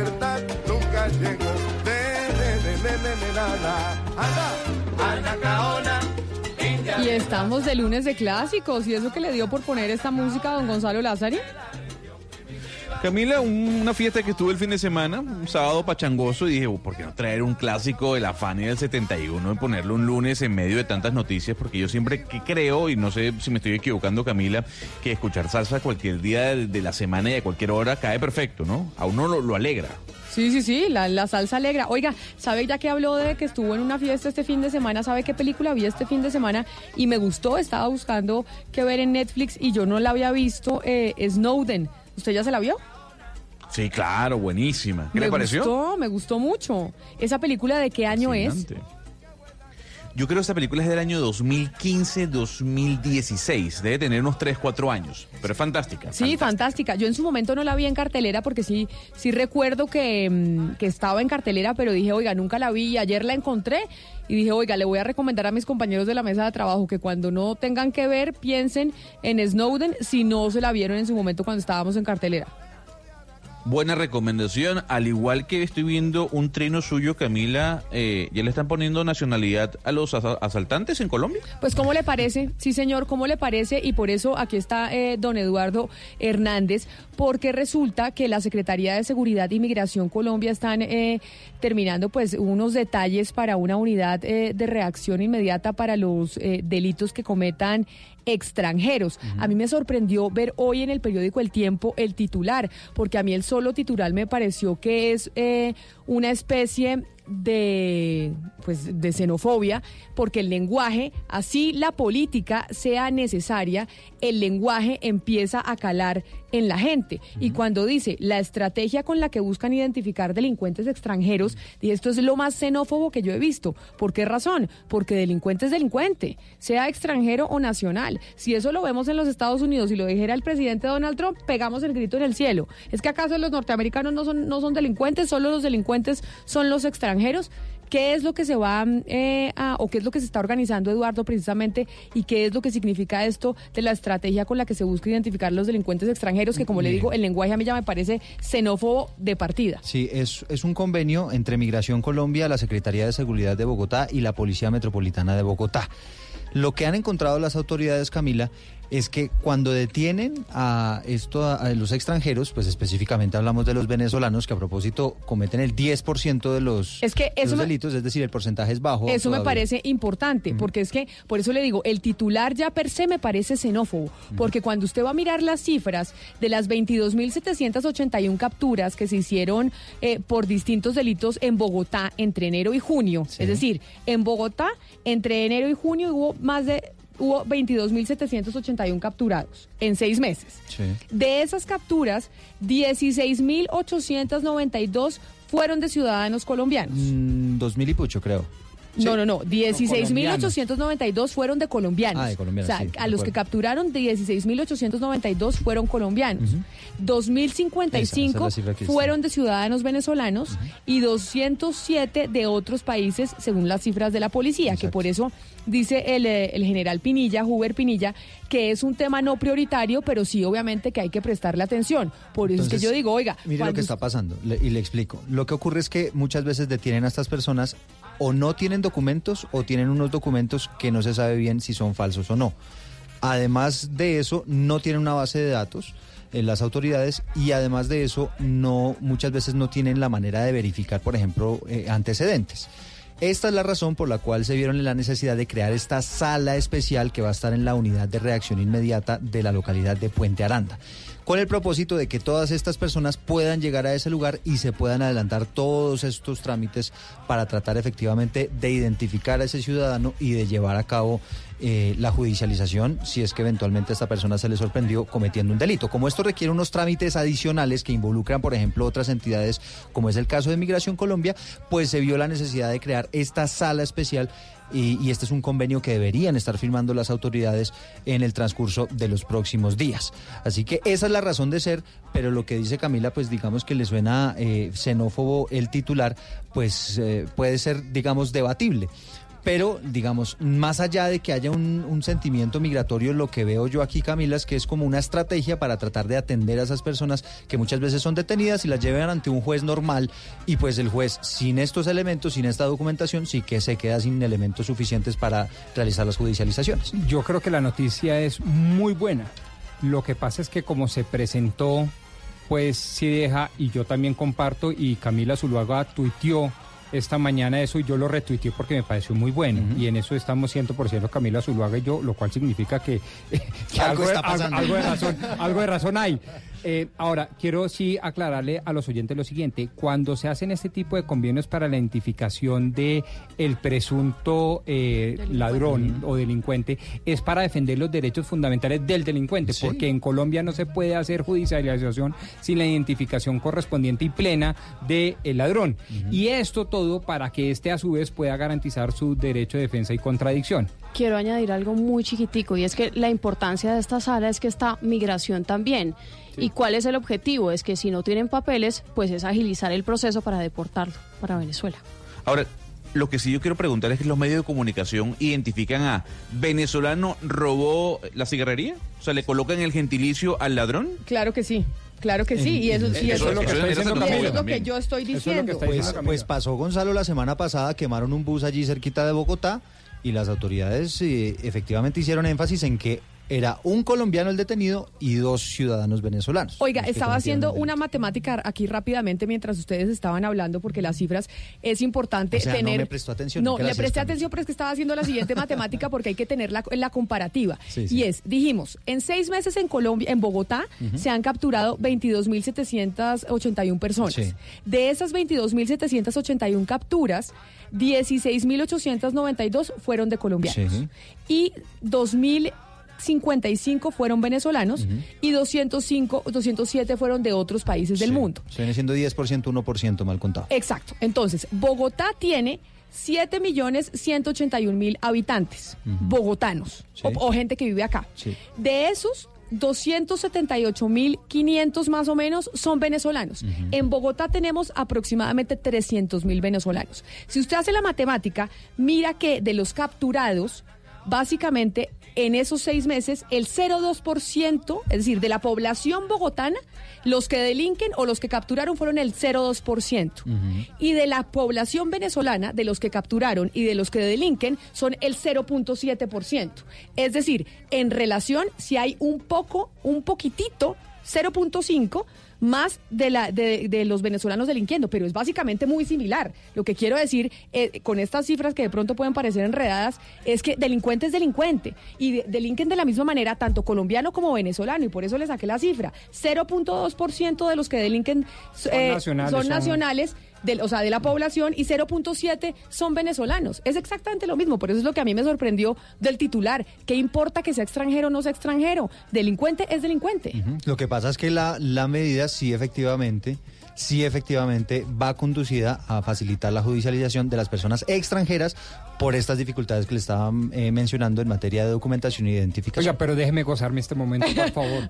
delincuente es delincuente, de eso se trata el Estado de Derecho, independientemente, entre otras cosas, de su ideología política. Delincuente es delincuente, Camilo Zuluaga. No puedo estar más de acuerdo con usted. Oiga, ¿se entendieron las matemáticas o no? Sí, sí, sí. Sí, es que... por- pero eh, por eso le aclaré.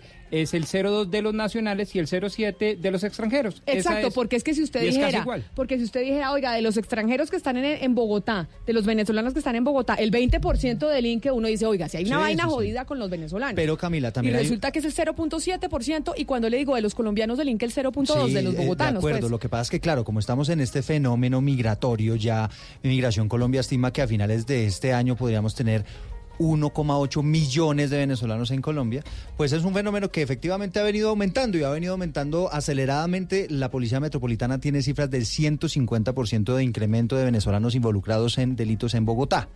Entonces, eh, eh, pues es una- un tema que efectivamente hay que atender y esa es la razón por la cual pues se acude a este tipo de estrategias. Óigame, pero veo a doña Silvia Charri aquí en eh, la cabina de Blue Radio, cosa que me alegra, pero tenemos noticias, doña Silvia Charri, ¿de qué? ¿De un alcalde de qué ciudad? De Ibagué, Camila, porque la Fiscalía acaba de anunciar que tiene más de 3.000 folios, es decir, 3.000 documentos o pruebas y 19 testigos en su contra, para llamarlo a juicio por el delito de celebración de contratos sin el cumplimiento de los requisitos legales por un convenio que firmó firmó el alcalde de Ibagué, Guillermo Alonso Jaramillo, con la Corporación Festival Folclórico Colombiano por 1.600 millones de pesos. La Fiscalía dice que esa empresa con la que hizo el convenio no era idónea para realizar la decoración y actividades navideñas de la ciudad en el 2016 y por eso hoy está anunciando lo llaman a juicio. O sea, llaman a juicio, es decir, le abrieron investigación hace un tiempo y ya lo llaman a juicio, es que ya eh, pues él va a Ya presentar hay pruebas sus- sólidas para llamarlo a juicio, es decir, lo llaman audiencia de acusación, que es, digamos, la audiencia previa al inicio del juicio oral. Eh, y está diciendo hoy la Fiscalía o sea, a través de sus redes sociales que tiene ya más de 3.000 documentos y 19 testigos en su contra para demostrar que hizo una, eh, celebró indebidamente un contrato. El contrato era para la decoración y todas las actividades de Navidad en el 2016. ¿Qué tan grave esto, doctor Pombo, es para el alcalde de Ibagué? Porque si bien es cierto, en Colombia usted no es culpable hasta que, hasta que el juez no lo declare culpable. Pero ya este estadio de la investigación, ¿qué tan grave es para el alcalde Jaramillo? No, pues es grave por una razón muy obvia y es que una de las dos partes eh, de los dos actores en el juicio dijo, oiga, yo ya estoy convencido que lo que usted hizo es ilegal, es un delito y esa parte se llama Fiscalía General de la Nación. Ahora entra real y verdaderamente la etapa de juicio, de juzgamiento, para ver si la Fiscalía tiene o no razón. Pero claro, eh, pobre doctor Jaramillo va a tener un problema hartísimo y es enfrentarse a un juicio ya formal. Bueno, le traigo más novedades, Camila. A ver, ¿qué esta, otras yo creo- esta noticia yo creo que le va a gustar a usted. Cuénteme. Imagínese que entre 2005 hasta, hasta el 2018 ha habido un aumento del 37% de las comunidades indígenas en Colombia. Ay, no diga. Sí, y estábamos en el 2005 en 1,3 millones de indígenas y ahora ya vamos en casi 2 millones de indígenas en nuestro país. Marcela Peña, esto obviamente tiene unas repercusiones también en materia de política fiscal, por ejemplo. Ah, buenos días, Eduardo. Estamos hablando de un incremento no solo indígenas que el resto de los colombianos, sino porque más del ingreso anterior se dejó fuera a unas 400 mil personas que pertenecen a las comunidades indígenas y que no fueron contadas en su momento. Usted al fondo, no sé si alcanza a escuchar, está eh, oyendo un grupo de indígenas haciendo una danza nativa para festejar la entrega de resultados del censo nacional. De acuerdo con el DANE, la mayor parte de los indígenas colombianos se concentran en los pueblos Guayú, Trenú, Nasa y Pasto, aunque hoy en el país tenemos un total de 115 pueblos nativos. ¿Cómo viven nuestros indígenas? En promedio tienen familias de más de cinco personas, viven en el campo, en viviendas que tienen pisos de barro, de arena, digamos directamente, y tienen muy mala cobertura en servicios públicos. En electricidad tienen una parte menos de cobertura que el resto de la población. La cobertura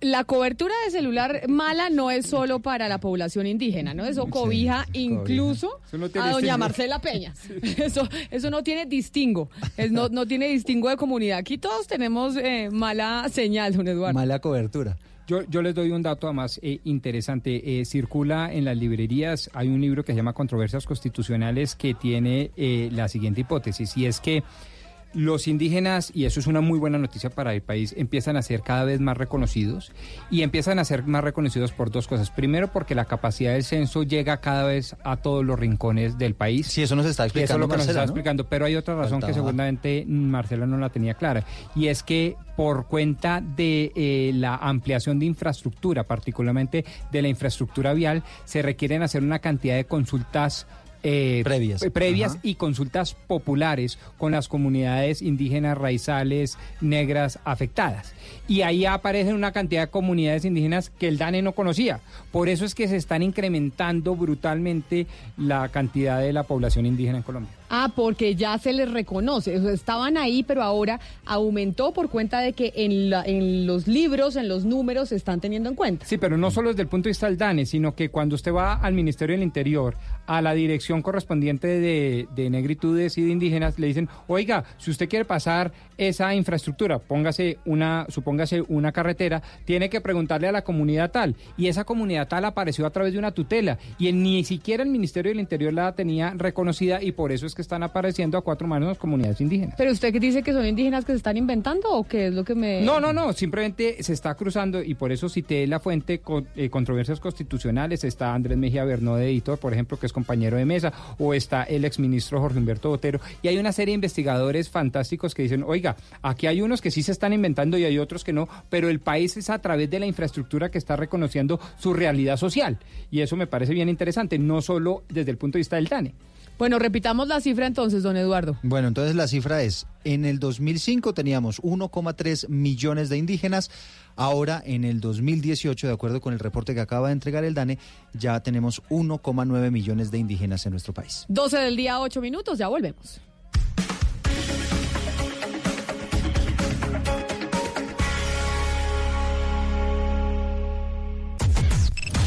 Unimos coordenadas. Unimos coordenadas. A partir de este momento, nuestra señal se extiende por todo el país. Colombia está al aire. Soy John Berrío López y llenando una botella de amor estamos transformando el problema del plástico en soluciones de vida. A esta altura aparece nuestro segundo aliado, Econciencia, a quien le vendemos nuestra materia prima seleccionada y ellos convierten esa materia prima en madera plástica. Vota por John en www.titanescaracol.com para ser el Titán 2019 en la categoría Sostenibilidad Ambiental. Titanes Caracol y Esencia transforman nuestro mundo. De un punto al otro. De un punto al otro. Voces que recorren el país.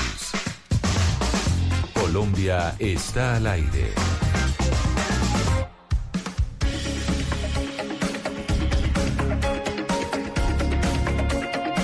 Doce del día, nueve minutos. Seguimos en Mañanas Blue cuando Colombia está al aire. Empezamos una hora más de programa en donde empezamos la semana, doctor Pombo, básicamente preguntándonos por eh, la situación entre Colombia y Venezuela, por la frontera, cómo nos miran eh, desde afuera, periódicos internacionales titulando en cómo la tensión empieza a ser protagonista una vez más en nuestro continente, pero no solo eso, sino con eh, el inicio de la Asamblea General de Naciones Unidas, como se conoce con UNGA, y decía don Gonzalo Lázaro, eso no sirve para nada. Sí, yo creo que sí sirve para mucho, pero no quiero influenciar la respuesta de nuestros queridísimos oyentes. Por eso hemos preguntado desde primera hora si ustedes creen, como lo hace el compañero Gonzalo Lázari, que la Asamblea de las Naciones Unidas no sirve para nada en el caso, y lo delimitamos, en el caso colombo-venezolano. Gonzalo, y de- para decirle a los oyentes que se comunican con nosotros en el 316-415-7181 y nos mandan sus mensajes y aquí opinan con nosotros sobre la situación en la Asamblea General de Naciones Unidas, la reunión el 24 de septiembre de este mes de los presidentes, y es que en el tema Colombia-Venezuela, en las relaciones entre Estados Unidos y América Latina, siempre hay un país que está presente. Siempre hay un país que está ahí y es Cuba en esas relaciones entre Estados Unidos, América Latina, lo que está pasando con Venezuela, lo que pueda llegar a suceder entre Colombia y el vecino país, tiene sin duda alguna el protagonismo de Cuba ahí detrás. Efectivamente, yo no sé qué estuviese pasando en este momento si hubiese un presidente demócrata en el poder, tomando en cuenta lo que dejó el presidente Barack Obama con las relaciones restablecidas en su momento con el presidente Raúl Castro. No estaríamos teniendo esta discusión, porque no estuviese pasando esta escalada militar de la que se está hablando con Colombia y Venezuela sin duda alguna, Camila, que el jugador más poderoso que hay en, esta, en este trío, per se, Estados Unidos, Colombia y Venezuela, es Cuba. Es Cuba. Y lo que juega frente a la nación norteamericana y lo que juega frente a Venezuela. Y es que si usted oye, mejor dicho, si nos vamos al pasado, a 1960, y escucha lo que dijo en su momento Fidel Castro en la Asamblea General de las Naciones Unidas, usted podría estar diciendo que esas mismas palabras las podría estar pronunciando el régimen de Nicolás Maduro, el presidente Nicolás Maduro o algunos de sus funcionarios. Escúchalo, escuche lo que dijo en 1960 en la Asamblea de Naciones Unidas Fidel Castro. A su señoría el delegado de los Estados Unidos, aprovecho la oportunidad para decirle que hay muchas madres en los campos de Cuba y muchas madres en Cuba esperando todavía su telegrama de condolencia por los hijos que les asesinaron las bombas de los Estados Unidos. Cuba no era el primer país agredido. En este hemisferio todo el mundo sabe que el gobierno de los Estados Unidos siempre impuso su ley. Esa ley del más fuerte en virtud de la cual ha estado destruyendo la nacionalidad puertorriqueña y ha mantenido allí su dominio sobre esa isla herma- hermana. Esa ley en virtud de la cual se apoderó del canal de Panamá y mantiene el canal de Panamá. Hay que decir, Camila, que este fue el primer discurso que dio el presidente, en ese caso, o el comandante Fidel Castro, luego de llegar al poder en Cuba. Hay que recordar que Fidel Castro llegó en 1959 y en 1960, que es de donde se extrae este audio, fue el primer gran discurso que dio Fidel Castro frente a las Naciones Unidas. Gonzalo, y en 1964 el Che Guevara también habló precisamente en, eh, en las Naciones Unidas, en esa asamblea. Y ahí es donde uno empieza a encontrar también similitudes como si pareciera que actualmente en las relaciones entre América Latina y los Estados Unidos pareciese que nada hubiera cambiado. Pretendieron los norteamericanos que las Naciones Unidas inspeccionaran nuestro territorio, a, los que no- a lo que nos negamos enfáticamente, ya que Cuba no reconoce el derecho de los Estados Unidos ni de nadie en el mundo a determinar qué tipo de armas pueda tener dentro de sus fronteras. Nosotros queremos construir el socialismo. Nos hemos declarado partida- partidarios de los que luchan por la paz. Nos hemos declarado dentro del grupo de países no alineados, a pesar de ser marxistas-leninistas, porque los no alineados como nosotros luchan contra el imperialismo.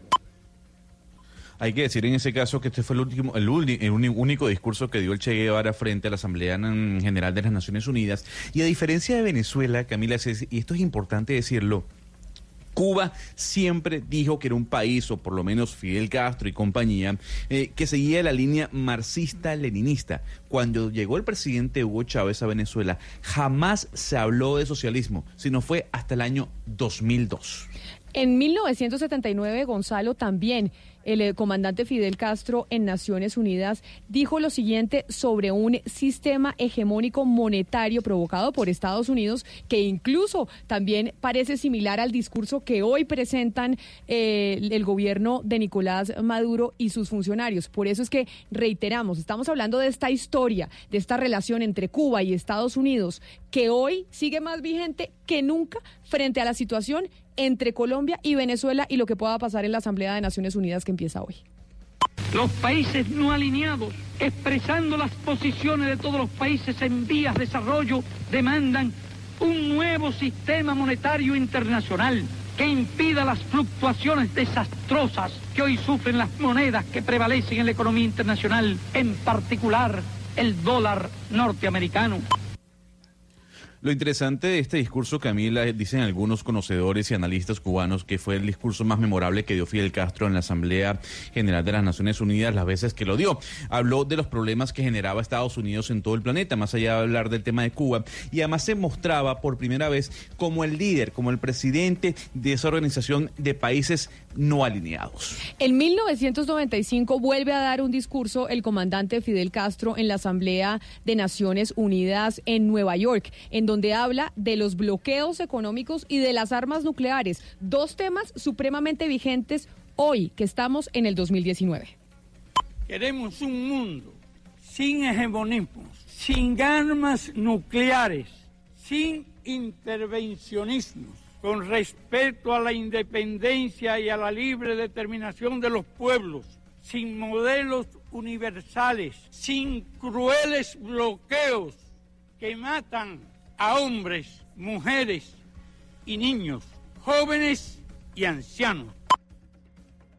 Esta fue la última o el último discurso que dio el presidente Fidel Castro en vida en una Asamblea General de las Naciones Unidas. Camila, fue la Asamblea General que celebraba los 50 años de esta reunión que en lo particular y a modo muy personal no sirve para absolutamente nada. Pero ahora vámonos a escuchar la posición de los Estados Unidos, porque en el 2007 el presidente George W. Bush habló precisamente allá, en Nueva York, en la Asamblea General, sobre Cuba sobre lo que estaba pasando y cómo ya estaba llegando a su fin la era de los Castro.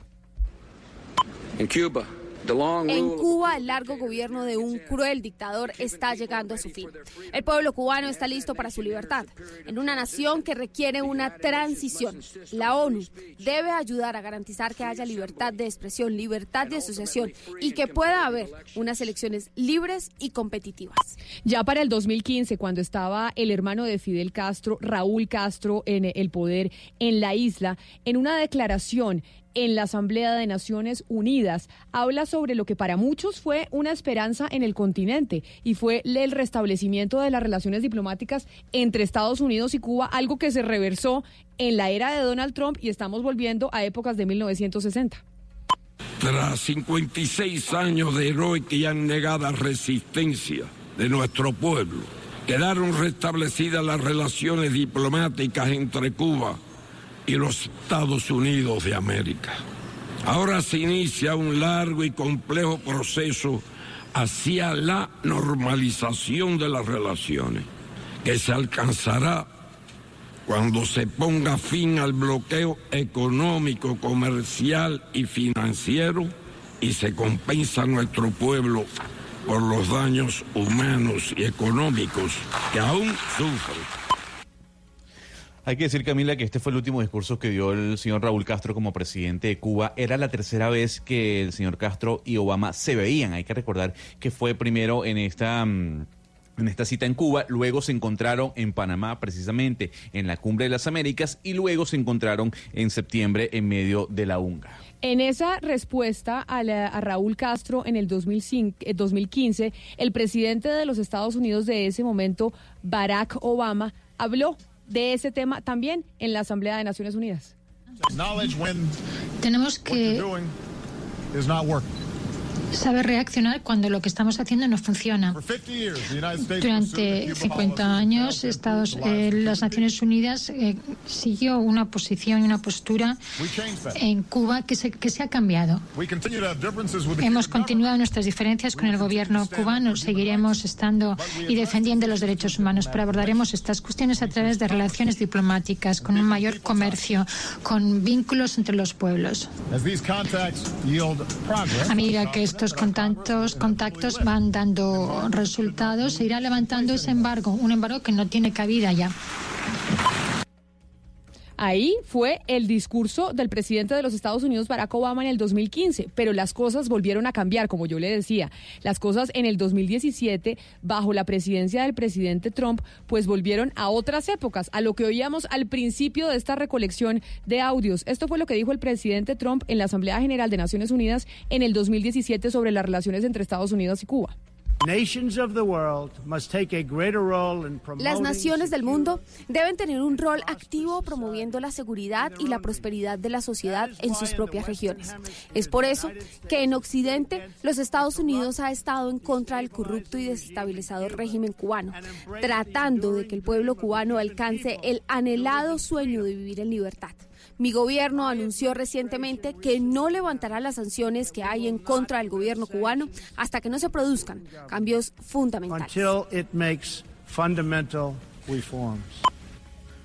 Camila, hay que decir que este fue el primer discurso que dio el presidente Donald Trump en Unga hablando sobre eh, el tema Cuba. Y ahí se notó, se empezó a notar la diferencia de la política de Estados Unidos frente a la isla a como se venía gestionando ocho años atrás con todo el gobierno de Barack Obama. Por eso era que yo le decía, este pronunciamiento del presidente de los Estados Unidos, Donald Trump, en el 2017, recuerda un poco las épocas de los 60, la década de los 60 y de los 70 en las relaciones Estados Unidos-Estados Unidos-Cuba. Pero en el 2018, el año pasado, el nuevo presidente eh, Miguel Díaz Canel, pues habló también en Naciones Unidas hablando de que, mm, de cuál es la relación que quiere tener Cuba con el país del norte. Cuba mantiene la disposición de desarrollar una relación respetuosa y civilizada con el gobierno de los Estados Unidos sobre la base de la igualdad soberana y el respeto mutuo.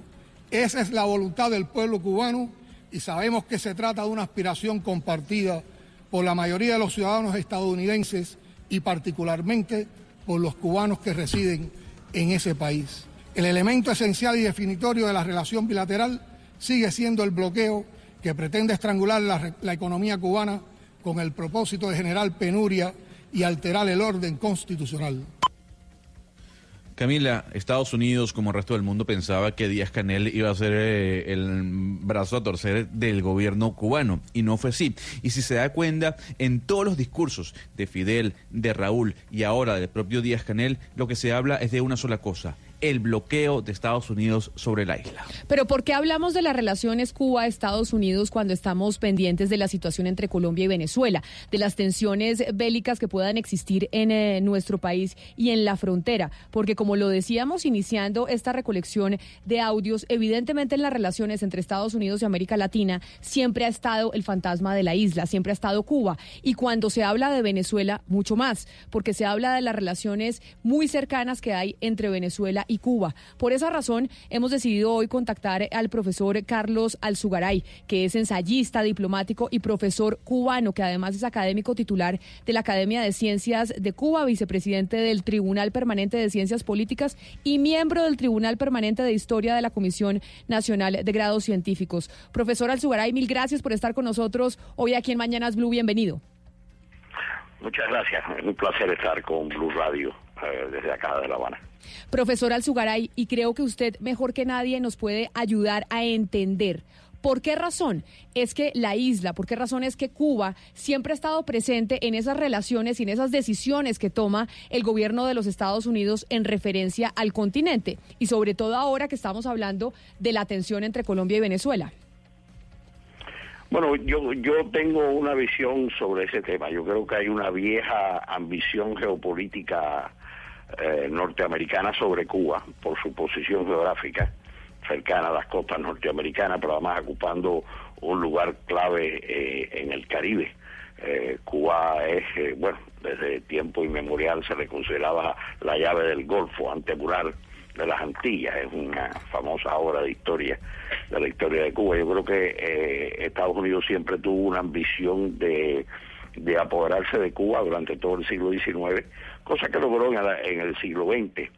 Eh, ¿qué, ¿Qué pasa con eso? Que los resultados de ese proceso de dominación norteamericano sobre Cuba fueron bastante negativos para Cuba y eventualmente las condiciones crearon eh, eh, para que se produjera lo que fue la revolución cubana. La revolución cubana para Estados Unidos fue una sorpresa y fue una amenaza porque representaba un ejemplo para otros casos en América Latina, como podía ser República Dominicana, como podía ser la propia Venezuela, eh, la propia Colombia, es decir, el caso de un pueblo que reclamaba el control de sus recursos naturales, de su, de su destino. Eh, yo creo que ahí hubo, hubo, hubo tradicionalmente desde entonces una política norteamericana que tuvo dos objetivos centrales. Uno, eh, tratar de, revertir la revolución cubana, derrocar al gobierno revolucionario. Eh, recuérdense que, que cuando se estableció el, el bloqueo económico, las sanciones económicas contra Cuba, se dijo en un documento del Departamento de Estado que había que producir el hambre, la desesperación y el derrocamiento del gobierno cubano. Ese era el objetivo de llevar a cabo el bloqueo. Por supuesto, hubo muchas cosas más, el ataque de Playa Girón o Bahía de Cochinos, etcétera, etcétera. Ahora, eh, una vez que Cuba de alguna manera se, se consolidó, entonces vino la segunda parte, evitar nuevas Cubas. Para Estados Unidos, Venezuela es una nueva Cuba y por tanto hay que revertir ese proceso.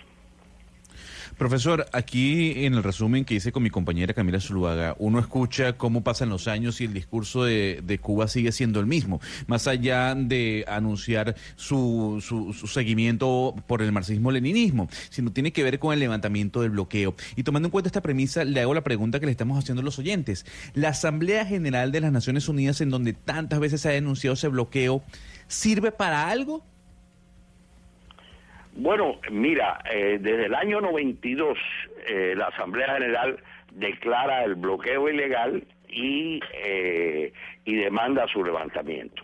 Esto es importante desde el punto de vista moral porque, digamos, legitima la posición cubana de demandar el bloqueo. Por supuesto, cuando se trata de Estados Unidos, lamentablemente, Estados Unidos que por un lado dice defender los organismos internacionales, el que hay un orden internacional basado en leyes. Por otro lado, cuando esas leyes, cuando esos, cuando esas regulaciones eh, eh, afectan a Estados, Estados Unidos, Estados Unidos no, no cumple. Yo soy un, firme partidario de los organismos internacionales, de las leyes internacionales, aun cuando reconozco que la realidad política puede hacer que algunos países la ignoren. Pero sí, el, el antecedente está ahí, la condena está ahí y está claro que eh, lo que tiene que Estados Unidos hacer es levantar el bloqueo. Es algo muy importante también. Cuando Estados Unidos exige a Cuba concesiones eh, en relación con la toma de decisiones eh, políticas de Cuba, que este eh, es el caso de Venezuela, el caso típico. Estados Unidos le dice a Cuba, no, si ustedes cesan de apoyar a Venezuela, que, que, que la realidad, la relación que hay entre Cuba y Venezuela es una relación de apoyo mutuo, no es que el, el, el, gobierno del presidente Maduro se mantenga por el apoyo cubano. Se mantiene por muchas razones, pero, pero por supuesto porque Cuba también tiene, tiene un interés en mantener una relación con, con, con Venezuela, como tendría un una interés de mantener una relación con cualquier gobierno que hubiera eh, en Colombia siempre que hubiera que hubiera basado en el respeto mutuo, en la soberanía. Bueno, pues, pues Cuba puede aducir o puede perfectamente decir, yo no tengo que hacer ninguna concesión, porque lo que usted hace contra Cuba es ilegal, lo que usted hace es ilegítimo y así lo dice la comunidad internacional. Esta decisión, recuérdese, es una decisión que se toma por 180, 190 países a favor y solamente dos en contra. Es decir, eso le da mucha mucha importancia moral a la posición de Cuba. Profesor Alzugaray, entendiendo estas acciones simbólicas pues de condenar el, bloqueo que es eh, pues muy importante, pero en términos prácticos, ¿eso qué quiere decir? ¿Eso cómo afecta a la gente común y corriente en la isla? No, eh, eh, realmente es la profunda satisfacción de que la comunidad internacional respalda a Cuba. Es decir, es un beneficio, digamos, no material, pero sí espiritual. Eh, de todas maneras, lamentablemente no hay, no ha habido, salvo el gobierno del presidente Obama, como ustedes señalaron en, en, en Estados Unidos, un gobierno que diga, miren señores, esto hay que cambiarlo porque esto, claro, el argumento de Obama fue más de decir, esto no funciona que además no funciona. Obviamente, ahí está Cuba, eh, ha resistido y seguirá resistiendo y, volverá. Inevitablemente, yo siempre digo que, que, el gobierno del presidente Trump es como una tormenta tropical que pasará en algún momento, quizás dure más, quizás dure menos, y lo que hay es que capear el temporal. Yo creo que evidentemente en el, en el largo plazo el camino que trazaron el presidente, los presidentes Raúl Castro y Barack Obama es el camino a seguir, donde se reconoce la diferencia, donde se reconoce que hay conflicto, pero se trabaja sobre todo por aquellas cosas donde puede haber una, un interés común. Por ejemplo, nadie discutiría que, eh, pienso yo, nadie discutiría racionalmente que tanto a Cuba como a Colombia como a Venezuela, eh, como a Estados Unidos, como Cuba, les interesa que haya estabilidad, que haya, que haya situaciones, que no haya conflictos en la región. Eso es fundamental. La cumbre de La Habana de, de la CELAC eh, en el 2014 aprobó una declaración de, de de América Latina como una zona de paz. Por cierto, fue eh, precisamente eh, poco después de que se llegaran los acuerdos de paz sobre Colombia con la mediación cubana. Esa, esa es la vía oh. para resolver los problemas. Ahora, fíjate, hay un problema muy, muy importante en todo lo que ustedes han señalado. El presidente Trump exige cambios en Cuba, exige cambios en Venezuela, pero no exige cambios en Arabia Saudita, no exige cambios en Corea del Norte, no exige cambios en una serie de países. Entonces hay una coherencia, una falta de consistencia o de, o de coherencia en el presidente Trump en sus posiciones respecto a Cuba y Venezuela. Oiga, profesor, a propósito de todo esto, ¿de qué están viviendo hoy los cubanos? ¿El Estado cubano cómo está generando ingresos? Se lo pregunto porque después de que Estados Unidos en los 60 declara el embargo comercial y económico a la isla, pues la Unión Soviética le, le, lanza un salvavidas al, presidente Castro, luego se disuelve la Unión Soviética y aparece Hugo Chávez como el gran eh, salvador de los cubanos, pero ahora Venezuela está en crisis y con Maduro no creo que esté llegando la medicina y los alimentos y el combustible que antes llegaba en la época de Chávez. Bueno, hay una diferencia importante entre la relación entre Cuba y la Unión Soviética, la relación entre Cuba y Venezuela. Eh, yo no, no niego que la relación entre Cuba y la Unión Soviética fue una relación donde la Unión Soviética ofertó toda clase de beneficios a Cuba, no solo en suministros de petróleo a un bajo precio, sino también en suministro de créditos, eh, créditos para inversiones, de créditos para para para para el comercio. No es el caso de Cuba y Venezuela. Yo creo que la relación de Cuba y Venezuela es más equilibrada, donde hay evidentemente una, un precio favorable en materia de petróleo, pero también hay un esfuerzo enorme por parte de Cuba en enviar todos los médicos que han enviado a, Venezuela. Es decir, una, una relación más equilibrada, más balanceada que la que efectivamente eh, tuvo Cuba con la Unión Soviética. Eh, el gobierno cubano eh, como principio no hace concesiones para obtener beneficios económicos. Ahora, también debo decir, y, yo, y eso todo el mundo lo sabe, que yo soy partidario de medidas económicas mucho más aperturistas por parte del gobierno cubano, precisamente para evitar eh, el, los daños que pueda causar el bloqueo.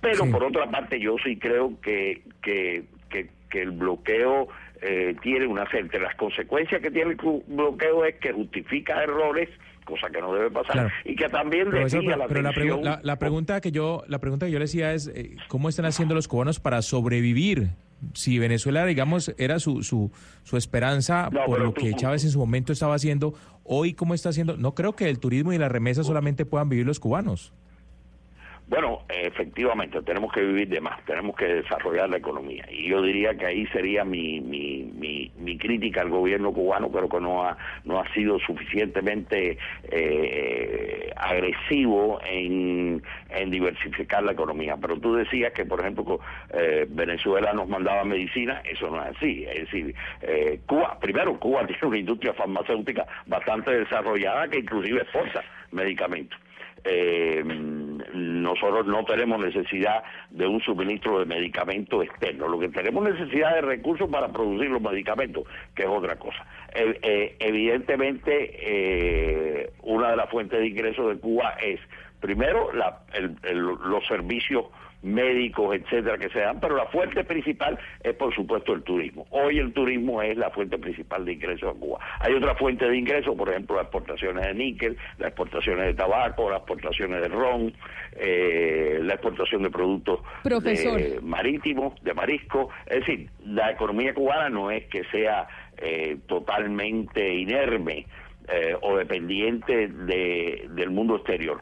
No, no somos autónomos, sobre todo porque necesitamos petróleo y ese diríamos que es nuestro punto más vulnerable. Y ahí entonces eh, me, lleva, me lleva a preguntarle, profesor Alzugaray, cuando usted dice Cuba necesita petróleo y ahí las relaciones eh, también entre Cuba y Venezuela, en donde sí ha habido un aporte de petróleo por parte de Venezuela, ¿qué tan cierto es? Porque incluso, doctor Pombo, aquí lo discutíamos la semana pasada, que hubo una intención del gobierno de los Estados Unidos de Donald Trump de sentarse a la mesa con Cuba y de decir, oiga, podemos seguir con las negociaciones, podemos seguir como veníamos en la época de Barack Obama si ustedes eh, se apartan de Venezuela.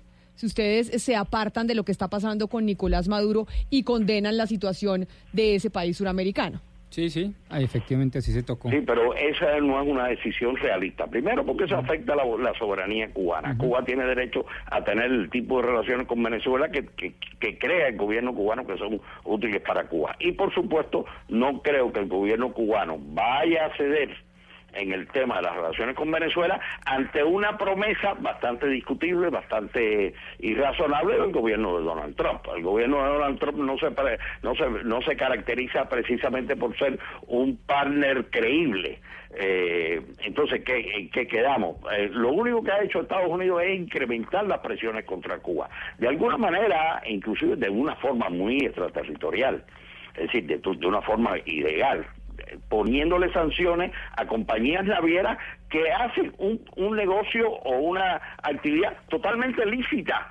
Es decir, eh, alquilan o fletan barcos para el traslado de petróleo desde Cuba a Venezuela. Petróleo que Cuba paga con los servicios médicos. Es decir, no, no hay desde el punto de vista legal ninguna razón para que Estados Unidos le exija a Cuba ese tipo de cosas. Y sería un error, en mi opinión, sería un error del gobierno cubano ceder ante tales presiones, porque hay algo que sí nos ha demostrado la historia y de alguna manera está en todos esos discursos que ustedes reprodujeron, y es que Estados Unidos no se va a contestar lo dijo el señor Bolton, ahora expulsado, pero el señor Bolton dijo, no, nosotros vamos a, tumbar a, a Maduro para tumbar al gobierno cubano.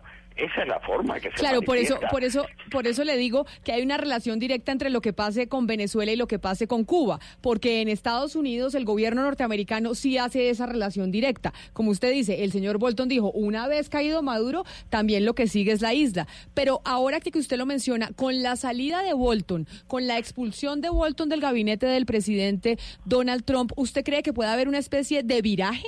Es decir, que esa tendencia guerrerista que en algún momento se dijo podía existir después de que se vieron las tropas, el número de tropas en la agendita esa amarilla de John Bolton de Colombia a Venezuela. Las cosas pueden cambiar desde los Estados Unidos y estaríamos tal vez frente a una política distinta del, eh, gobierno de Donald Trump. Bueno, con el señor Trump pocas cosas son predecibles. Predecir con Trump es una cosa realmente eh, muy muy audaz de cualquiera. Eh, el propio señor Trump ha dicho que Bolton lo, lo aguantaba con respecto a, a, Venezuela y a Cuba y que él tiene una posición una posición mucho más fuerte. Yo creo que en la posición del señor Trump hacia Cuba y Venezuela hay un cálculo político de política doméstica. Eh, desde que él, inexplicablemente, porque no, no, no, no, es muy explicable en términos políticos, no tendría tiempo de, de, hablar de todo eso, pero inexplicablemente él al principio de, de su administración le dijo al, que llevaba el tema en el Consejo de Naciones de Seguridad eh, respecto a Cuba, eh, queremos que Marco Rubio sea feliz. Entonces, de alguna manera, él ha subcontratado la política hacia Cuba a eh, Marco Rubio. Marco Rubio todos sabemos cuál es la posición que tiene. Lo que es interesante es que cuando estaban compitiendo Marco Rubio contra Donald Trump por la candidatura del Partido Republicano, Donald Trump no tenía esa posición, su posición era yo voy a hacer un negocio mejor con Cuba, I, will make a better deal, es decir, voy a hacer un mejor trato, un mejor acuerdo con Cuba, pero no rechazaba el acuerdo. ¿Qué hizo después? Decir que va a revertir el acuerdo y de hecho está revertiendo el acuerdo Obama. Aquí también hay muchos observadores políticos que dicen que ahí más que nada hay una eh, una decisión del señor Trump de echar para atrás todo lo que Obama hizo, incluyendo el acuerdo con Cuba y el acuerdo con Irán. Y ahí quiero, y ahí quiero llegar, profesor Alzugaray, eh, profesor de, de, Cuba, y no quiero, ni más faltaba ponerlo a usted en problemas por la respuesta que me vaya a ofrecer con el régimen de Cuba, pero entiendo yo que aparece la ley Helms-Burton eh, de los años 70, que es precisamente el bastión jurídico del embargo económico a la isla, y la motivación de esa ley Helms-Burton de embargo era precisamente el hecho de que Cuba era una dictadura. ¿Hoy Cuba es una dictadura? Eh, Cuba tiene el sistema político que el pueblo cubano ha decidido tener. No voy a ir más lejos que eso. Eh, tiene una constitución que fue aprobada por el gobierno cubano y las leyes y, y las elecciones se rigen por esa constitución. No somos ni más democráticos ni menos democráticos que muchos otros países en el mundo y, y Estados Unidos cuando le conviene mantiene relaciones con gobiernos donde no hay este tipo de sistema de elección, etcétera, etcétera. No voy a mencionar nombres, pero por ahí los hay. Hay eh, regímenes eh, en el mundo que no es que sean unipartidistas, son unifamiliares. Sí, sin duda. una familia y una familia es la dueña de todo y mm, el señor no, Trump no tiene ningún problema. Más, bien mantiene unas relaciones excelentes con ese tipo de países. Claro. Entonces, el problema no está ahí, obviamente. El problema no, pero no es... Se lo pregunto, se lo pregunto, profesor Azugaray. El problema está Sí, se lo pregunto por lo siguiente. Se lo pregunto por lo siguiente, es que entiendo yo que el embargo proviene de una ley de los años 60, no de una política del gobierno actual. Pero perdóneme y le, termino, porque yo no podría estar más de acuerdo con usted en que en efecto eh, la doble moral de la diplomacia norteamericana se ha patentado con distintos casos. En eso estamos de acuerdo. Pero en Colombia tenemos un dicho que dice mal de muchos, consuelo de tontos. Es decir, el hecho de que allá estén actuando mal no significa que contra Cuba quizás estén actuando bien. Si el gobierno de Cuba hoy es, como en efecto creemos que lo es, salvo que usted me contradiga, una dictadura, ¿no se mantienen las mismas razones para mantener el embargo? Mire, usted, usted dice que es una dictadura, cosa con la cual yo no estoy de acuerdo, y usted dice que esa es la causa del, del embargo. La causa del embargo no es esa.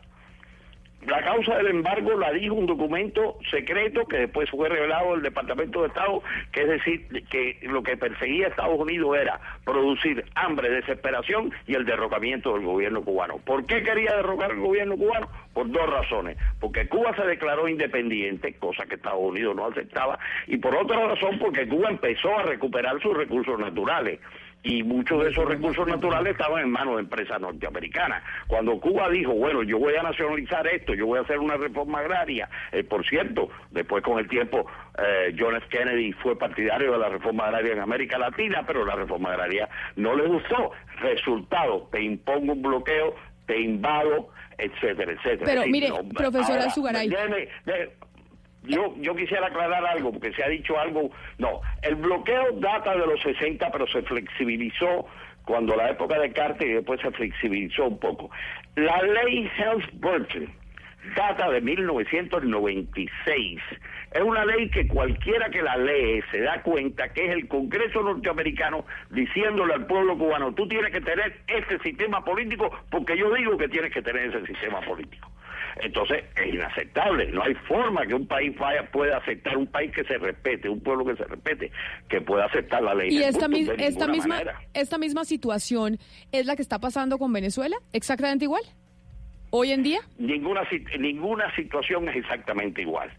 Yo sí veo muchos elementos en la política de Estados Unidos hacia Venezuela que se que repiten evidentemente las sanciones económicas tal, tal y como lo está concibiendo el gobierno norteamericano del señor Donald Trump a Cuba, a Venezuela y a otros países como puede ser Irán están eh, eh, prácticamente eh, dirigidas a dañar al pueblo, a crear una situación de crisis en, los pueblos para que los pueblos se viren contra su gobierno.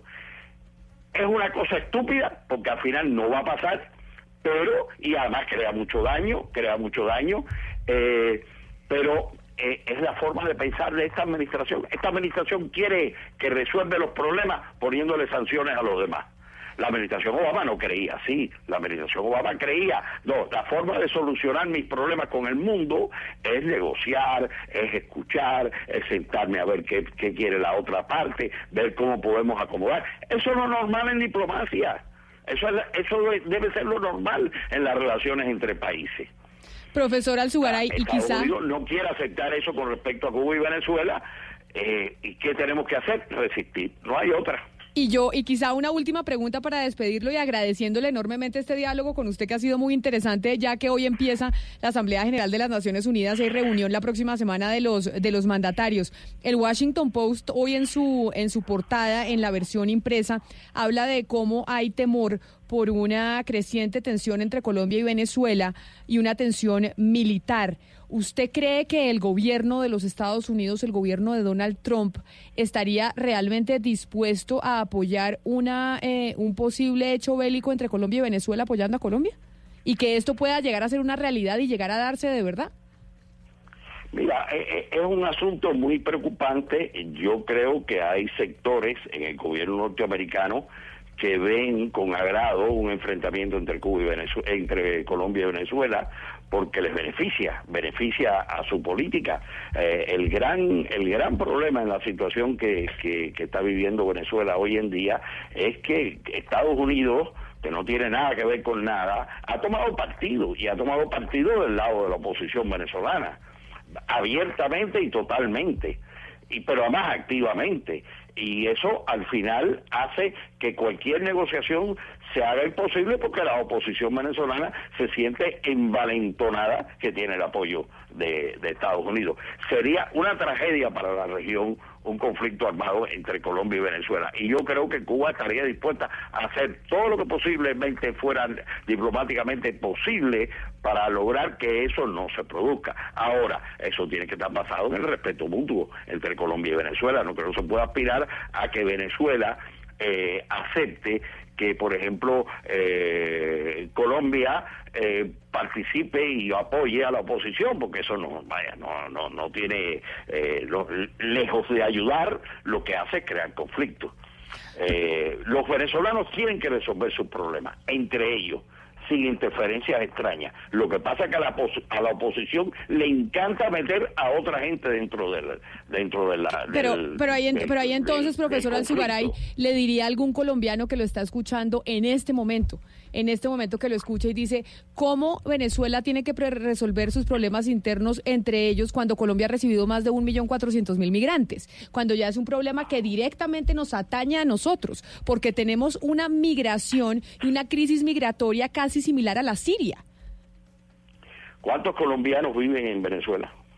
Claro, pero, pero profesor Alzugaray, eso es lo que siempre ha dicho el, presidente Maduro. A Venezuela migraron en la época del conflicto durante varios años, durante varias décadas, más de 4 o 5 millones de colombianos. Nosotros hemos recibido en dos años un millón cuatrocientos mil venezolanos. O sea, no es comparable, porque sí es cierto que hay 5 millones de colombianos que se fueron a Venezuela durante varias décadas del conflicto y eso nunca lo ha negado nadie. Pero que en un año y medio, dos años, tengamos una crisis migratoria similar a la Siria, pues evidentemente preocupa a cualquiera y por eso es que un gobierno no dice, acá esto no es solo de que Venezuela lo resuelva internamente, sino que nosotros tenemos una afectación directa.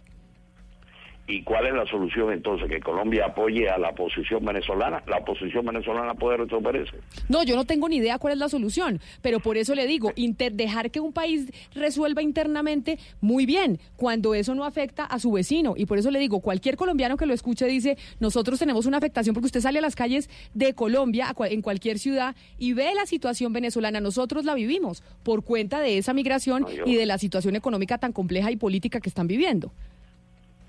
Yo estoy de acuerdo con eso, pero uno de, las, uno de los temas que habría que resolver, entre muchos otros, sería también cesar las sanciones contra Venezuela. Porque las sanciones que le ha impuesto Estados Unidos a Venezuela agudizan la situación. Yo creo que eso es obvio, eso no, no, no resiste la menor, la menor discusión. ¿Estaríamos eh, dispuestos, profesor Alcalde? Si ha llegado una situación crítica en Venezuela, obviamente, hay muchas razones para ella, la baja del precio del petróleo, los, malos manejos que puede haber tenido eh, la administración de los recursos en Venezuela, eh, puede haber pero, infinidad de razones. Pero, hay, una razón importante. Se va a resolver con negociación, no imponiéndole sanciones, no imponiendo por la fuerza, tratando de imponer por la fuerza determinada cosa al gobierno venezolano, porque eso no va a funcionar. Es un problema práctico, más allá de la, de la, de la, de la, de la opinión que se tenga del, gobierno venezolano. Es una búsqueda de una solución que sea práctica y que, y que, y que no agudice las situaciones en Venezuela. Una de las sanciones impuestas por las autoridades norteamericanas y varias autoridades latinoamericanas a los gobernantes actuales del régimen venezolano es el embargo de cuentas eh, en las que se haya acreditado el ingreso de dineros provenientes, uno, de la corrupción, dos, del narcotráfico. ¿Usted estaría dispuesto con levantar ese tipo de medidas? mire, eh, ese tipo de, yo no puedo entrar en el detalle de ese tipo de medidas, porque ese detalle de ese tipo de medidas, eh, yo me opongo a todo tipo de sanción, porque creo que las sanciones al final a quien perjudican es al pueblo. Es muy difícil o es imposible imponerle una sanción eh, a un país sin que se afecte, diciendo no, esto nada más que es para afectar al gobierno. Yo no conozco los detalles, no puedo, no puedo hablar de eso. Eh, lo que hay es que operar con, con la ley. Hay que operar con la ley y usted puede operar con la ley. Si usted le impone sanciones a un, a un alto funcionario de un determinado país por determinadas violaciones de acuerdo con sus leyes, perfecto. Si no, apele a los, a, la, a, la, a, las, a los mecanismos internacionales de justicia, como es la Corte, la Corte Penal Internacional, por ejemplo, que Estados Unidos la rechaza. Estados Unidos no quiere formar parte de la Corte Penal Internacional. Ah, Estados Unidos está dispuesto a que sancionen a, norteamericanos por ese tipo de problemas. Por supuesto que no. Es decir, protege Estados Unidos su soberanía a capa y espada. ¿Por qué no la vamos a proteger otro? Es, es un problema que requiere muchísimo análisis y que yo sugeriría no simplificar. Las simplificaciones en este tipo de cosas siempre conducen a un tipo de análisis injusto. Tiene muchos muchas aristas y mucha mucha tela por donde cortar. Profesor Carlos Alzugaray, ensayista, diplomático y profesor eh, cubano, académico titular de la Academia de Ciencias de Cuba, mil gracias por haber estado con nosotros teniendo este diálogo y preparándonos precisamente para lo que va a ser esta Asamblea General de Naciones Unidas que empieza hoy en Nueva York. Mil gracias por habernos atendido. Muchas gracias a usted, Camila, y muchas gracias a su colega ahí en Blue Radio. Feliz resto de día para usted. Son las 12 del día, 51 minutos. Y a propósito de la situación entre Colombia y Venezuela, de lo que estamos analizando, lo que va a pasar en Naciones Unidas, ¿hay una última hora de Venezuela, Gonzalo? Efectivamente, Camila, se acaba de conocer que el gobierno y parte de algunos partidos de la oposición han llegado a un acuerdo político. Este acuerdo político que garantiza, lo primero, que la Asamblea Nacional, o mejor dicho, que el Partido Socialista Unido de Venezuela regresa a la Asamblea Nacional que aún desconoce el Tribunal eh, eh, Supremo de Justicia. Y por otra parte, Camila, se estarían escogiendo dentro de muy poco tiempo nuevos miembros o rectores del Consejo Nacional Electoral. Repito, esto es un pacto que hace el gobierno con algunos factores de la oposición en donde no, está precisamente el señor Juan Guaidó. Pues es que eso le iba a preguntar, ¿con qué, facto, ¿con qué facciones de la oposición? Porque el señor Guaidó ha dicho que él eh, se retira de las negociaciones y de las, de las conversaciones con, eh, con Maduro y su, y su gabinete. Estamos de partidos de centro. Se, encuentra el señor Timoteo Zambrano, a quienes unos han, han dicho que, está muy ligado al chavismo. Se encuentra el ex candidato presidencial Claudio Fermín, que no forma parte de la Asamblea Nacional también. Aparece el político Felipe Mujica del Partido Más, que es el Partido Socialista de Venezuela. Eh, no es el, el, ala más radical de la oposición eh, venezolana, sino tal vez el lado más de centro. Y justamente luego de que se anunciara de que el, el proceso de negociación en Barbados y en Noruega entre el gobierno y Juan Guaidó se levantaba, ahora anuncian este nuevo acuerdo. Y precisamente ya que estamos hablando de Colombia, de Venezuela, de la situación del continente, nos vamos para la frontera entre Colombia y Venezuela porque hay información de un tiroteo. Juliet Cano. Hola, buenas tardes. Así es, Camila. La balacera se registró muy cerca al puente internacional Francisco de Paula Santander, en una de las trochas que limitan con Venezuela y en donde hay un campamento de indígenas venezolanos Yupa. También es muy cerca a un barrio llamado El Escobal tanto los miembros de la comunidad étnica como los residentes de este barrio salieron corriendo atemorizados por estos enfrentamientos. Han dicho las autoridades en anteriores oportunidades que estas balaceras se registran por la disputa del control del territorio y también de las rutas del contrabando en esta zona limítrofe con el vecino país. Por ahora no hay reporte de personas heridas. Seguimos atentos al desarrollo de esta información. Juliet Cano, Blue Juliet, eh, muchísimas gracias. La situación, Hugo Mario, de lo que estamos viviendo en la frontera, que cualquier cosa que pase en la frontera ahora prende las alarmas por cuenta de lo que, de la tensión que existente entre ambos países. Oiga, Camila, muy interesante este profesor cubano, pero obviamente no puede ser el objetivo opinando desde la isla, eso es obvio. Cuando Rodrigo Pombo le pregunta que si hoy eh, en Cuba existe una dictadura, pues él lo niega, pero es evidente, Rodrigo, que, que, sigue la dictadura gobernando en Cuba. Pues no hay separación de, de, poderes políticos, no hay partidos de oposición no hay libertad, absoluta de, expresión y de medios de comunicación. No, no pero además, mire, Hugo Mario, le, quiero contar algo. A mí, me deja muy, me deja, doctor Pombo, me deja muy sorprendido porque, porque dijo varias cosas que no son ciertas. Es decir, en los 60 la revolución cubana no solamente fue un ejemplo para varios países de América Latina y un referente. La, revolución cubana se encargó de preparar, mediante lo que se conoció como el foquismo, a una cantidad de, guerrilleros que después llegaron a promover la revolución en los países de América Latina. A eso había que preguntárselo al, al profesor Alzugaray en su momento Cuba fomentó en América y por eso Estados Unidos se mete en todo este tema, obviamente, porque es que allí fue que se formaron todos los cuadros guerrilleros que luego llegaron con el ELN, con las FARC, con todo esto, eh, eh, todos estos guerrilleros, estos grupos guerrilleros de América Latina.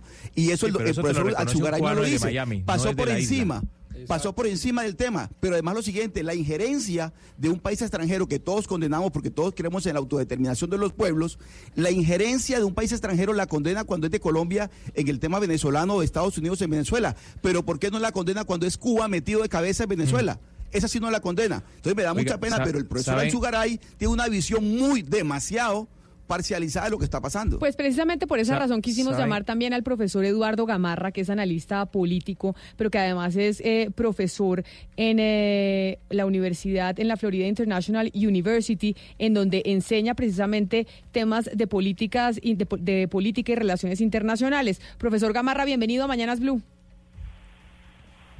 Un placer estar con ustedes. Muchas gracias.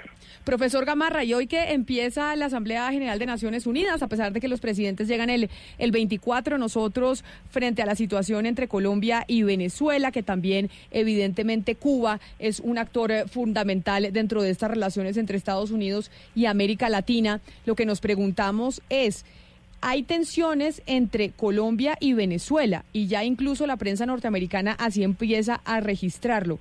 Frente a esas tensiones entre Colombia y Venezuela, según lo que usted ve, ¿qué tan eh, irrestricto es el apoyo del gobierno del eh, presidente Donald Trump a Colombia? Bueno, esa es una pregunta algo difícil de contestar, eh, sin, eh, en primer lugar porque es también difícil descifrar exactamente cuál exactamente es la política del presidente Trump hacia, hacia Venezuela en particular, ¿no? Y eso yo creo que es, es quizás lo más difícil en este momento, eh, porque a lo largo de los últimos dos años eh, se, ha, se ha venido desarrollando una política con múltiples eh, supuestas opciones pero en realidad con muy pocos avances, no más allá de la eh, de los de las sanciones a individuos, sobre todo del gobierno de Nicolás Maduro. De manera que yo diría que es, es una política algo difícil de descifrar, eh, muchas veces inclusive dependiendo del temperamento cotidiano del presidente Trump, del nombramiento de algunos individuos, eh, eh, algunos eh, individuos que, que han, han, tenido una trayectoria muy significativa en la política exterior hacia América Latina, como, como fue el señor Bolton mismo y como es ahora Michael Scott, el nuevo, el nuevo la persona que, que va a reemplazar al señor Bolton. Manera que, que yo creo que eh, ha, habido muchísima expectativa en torno a lo que dice el presidente Trump, lo que ha venido diciendo esta administración, pero creo que en la práctica hay muy poco que cosechar. Eh, y, más bien creo que la situación está en una, en una situación de limbo muy peligrosa, porque cada día que pasa eh, en mi opinión, lamentablemente lo que sucede es que se consolida el señor Maduro, se consolida básicamente un régimen a quien pocos en el mundo aún consideran democrático. ¿no? Y, por eso esa entrevista que ustedes tuvieron con el profesor Alzogaray, mi colega en Cuba, a quien he tenido el placer de conocer, pero verdaderamente es, es, es algo sacado de, de un museo de la historia. ¿No? Eh, profesor Gamarra. Pero, profesor Gamarra, en ese sentido, ¿qué tanto se puede hacer desde la Asamblea de la ONU para hacer respetar la soberanía de Venezuela por una parte, pero a la vez proteger a los ciudadanos venezolanos que están sufriendo tanto? Mire, eh, yo, yo creo que el, gran tema ¿no? hoy en día es eh, lograr que la comunidad internacional, si es que verdaderamente se la puede definir como tal, que la comunidad internacional tiene que hacer algo urgente, ¿no? Para responder a las necesidades de los venezolanos, tanto dentro de Venezuela como fuera de Venezuela. Y hasta ahora las medidas que se han tomado han sido, han sido muy pocas, en algunos casos nada, y más bien las respuestas de, de la mayoría de los países, creo que Colombia es una, una notable excepción, pero la mayoría de los países, incluyendo Estados Unidos, por ejemplo, han tenido una, una magra participación. Y menor, menor ha sido, por supuesto, el rol de Naciones Unidas. Eh, entonces, yo no, no soy muy optimista que Naciones Unidas en particular pueda tomar decisiones ya sea de financiamiento, que, o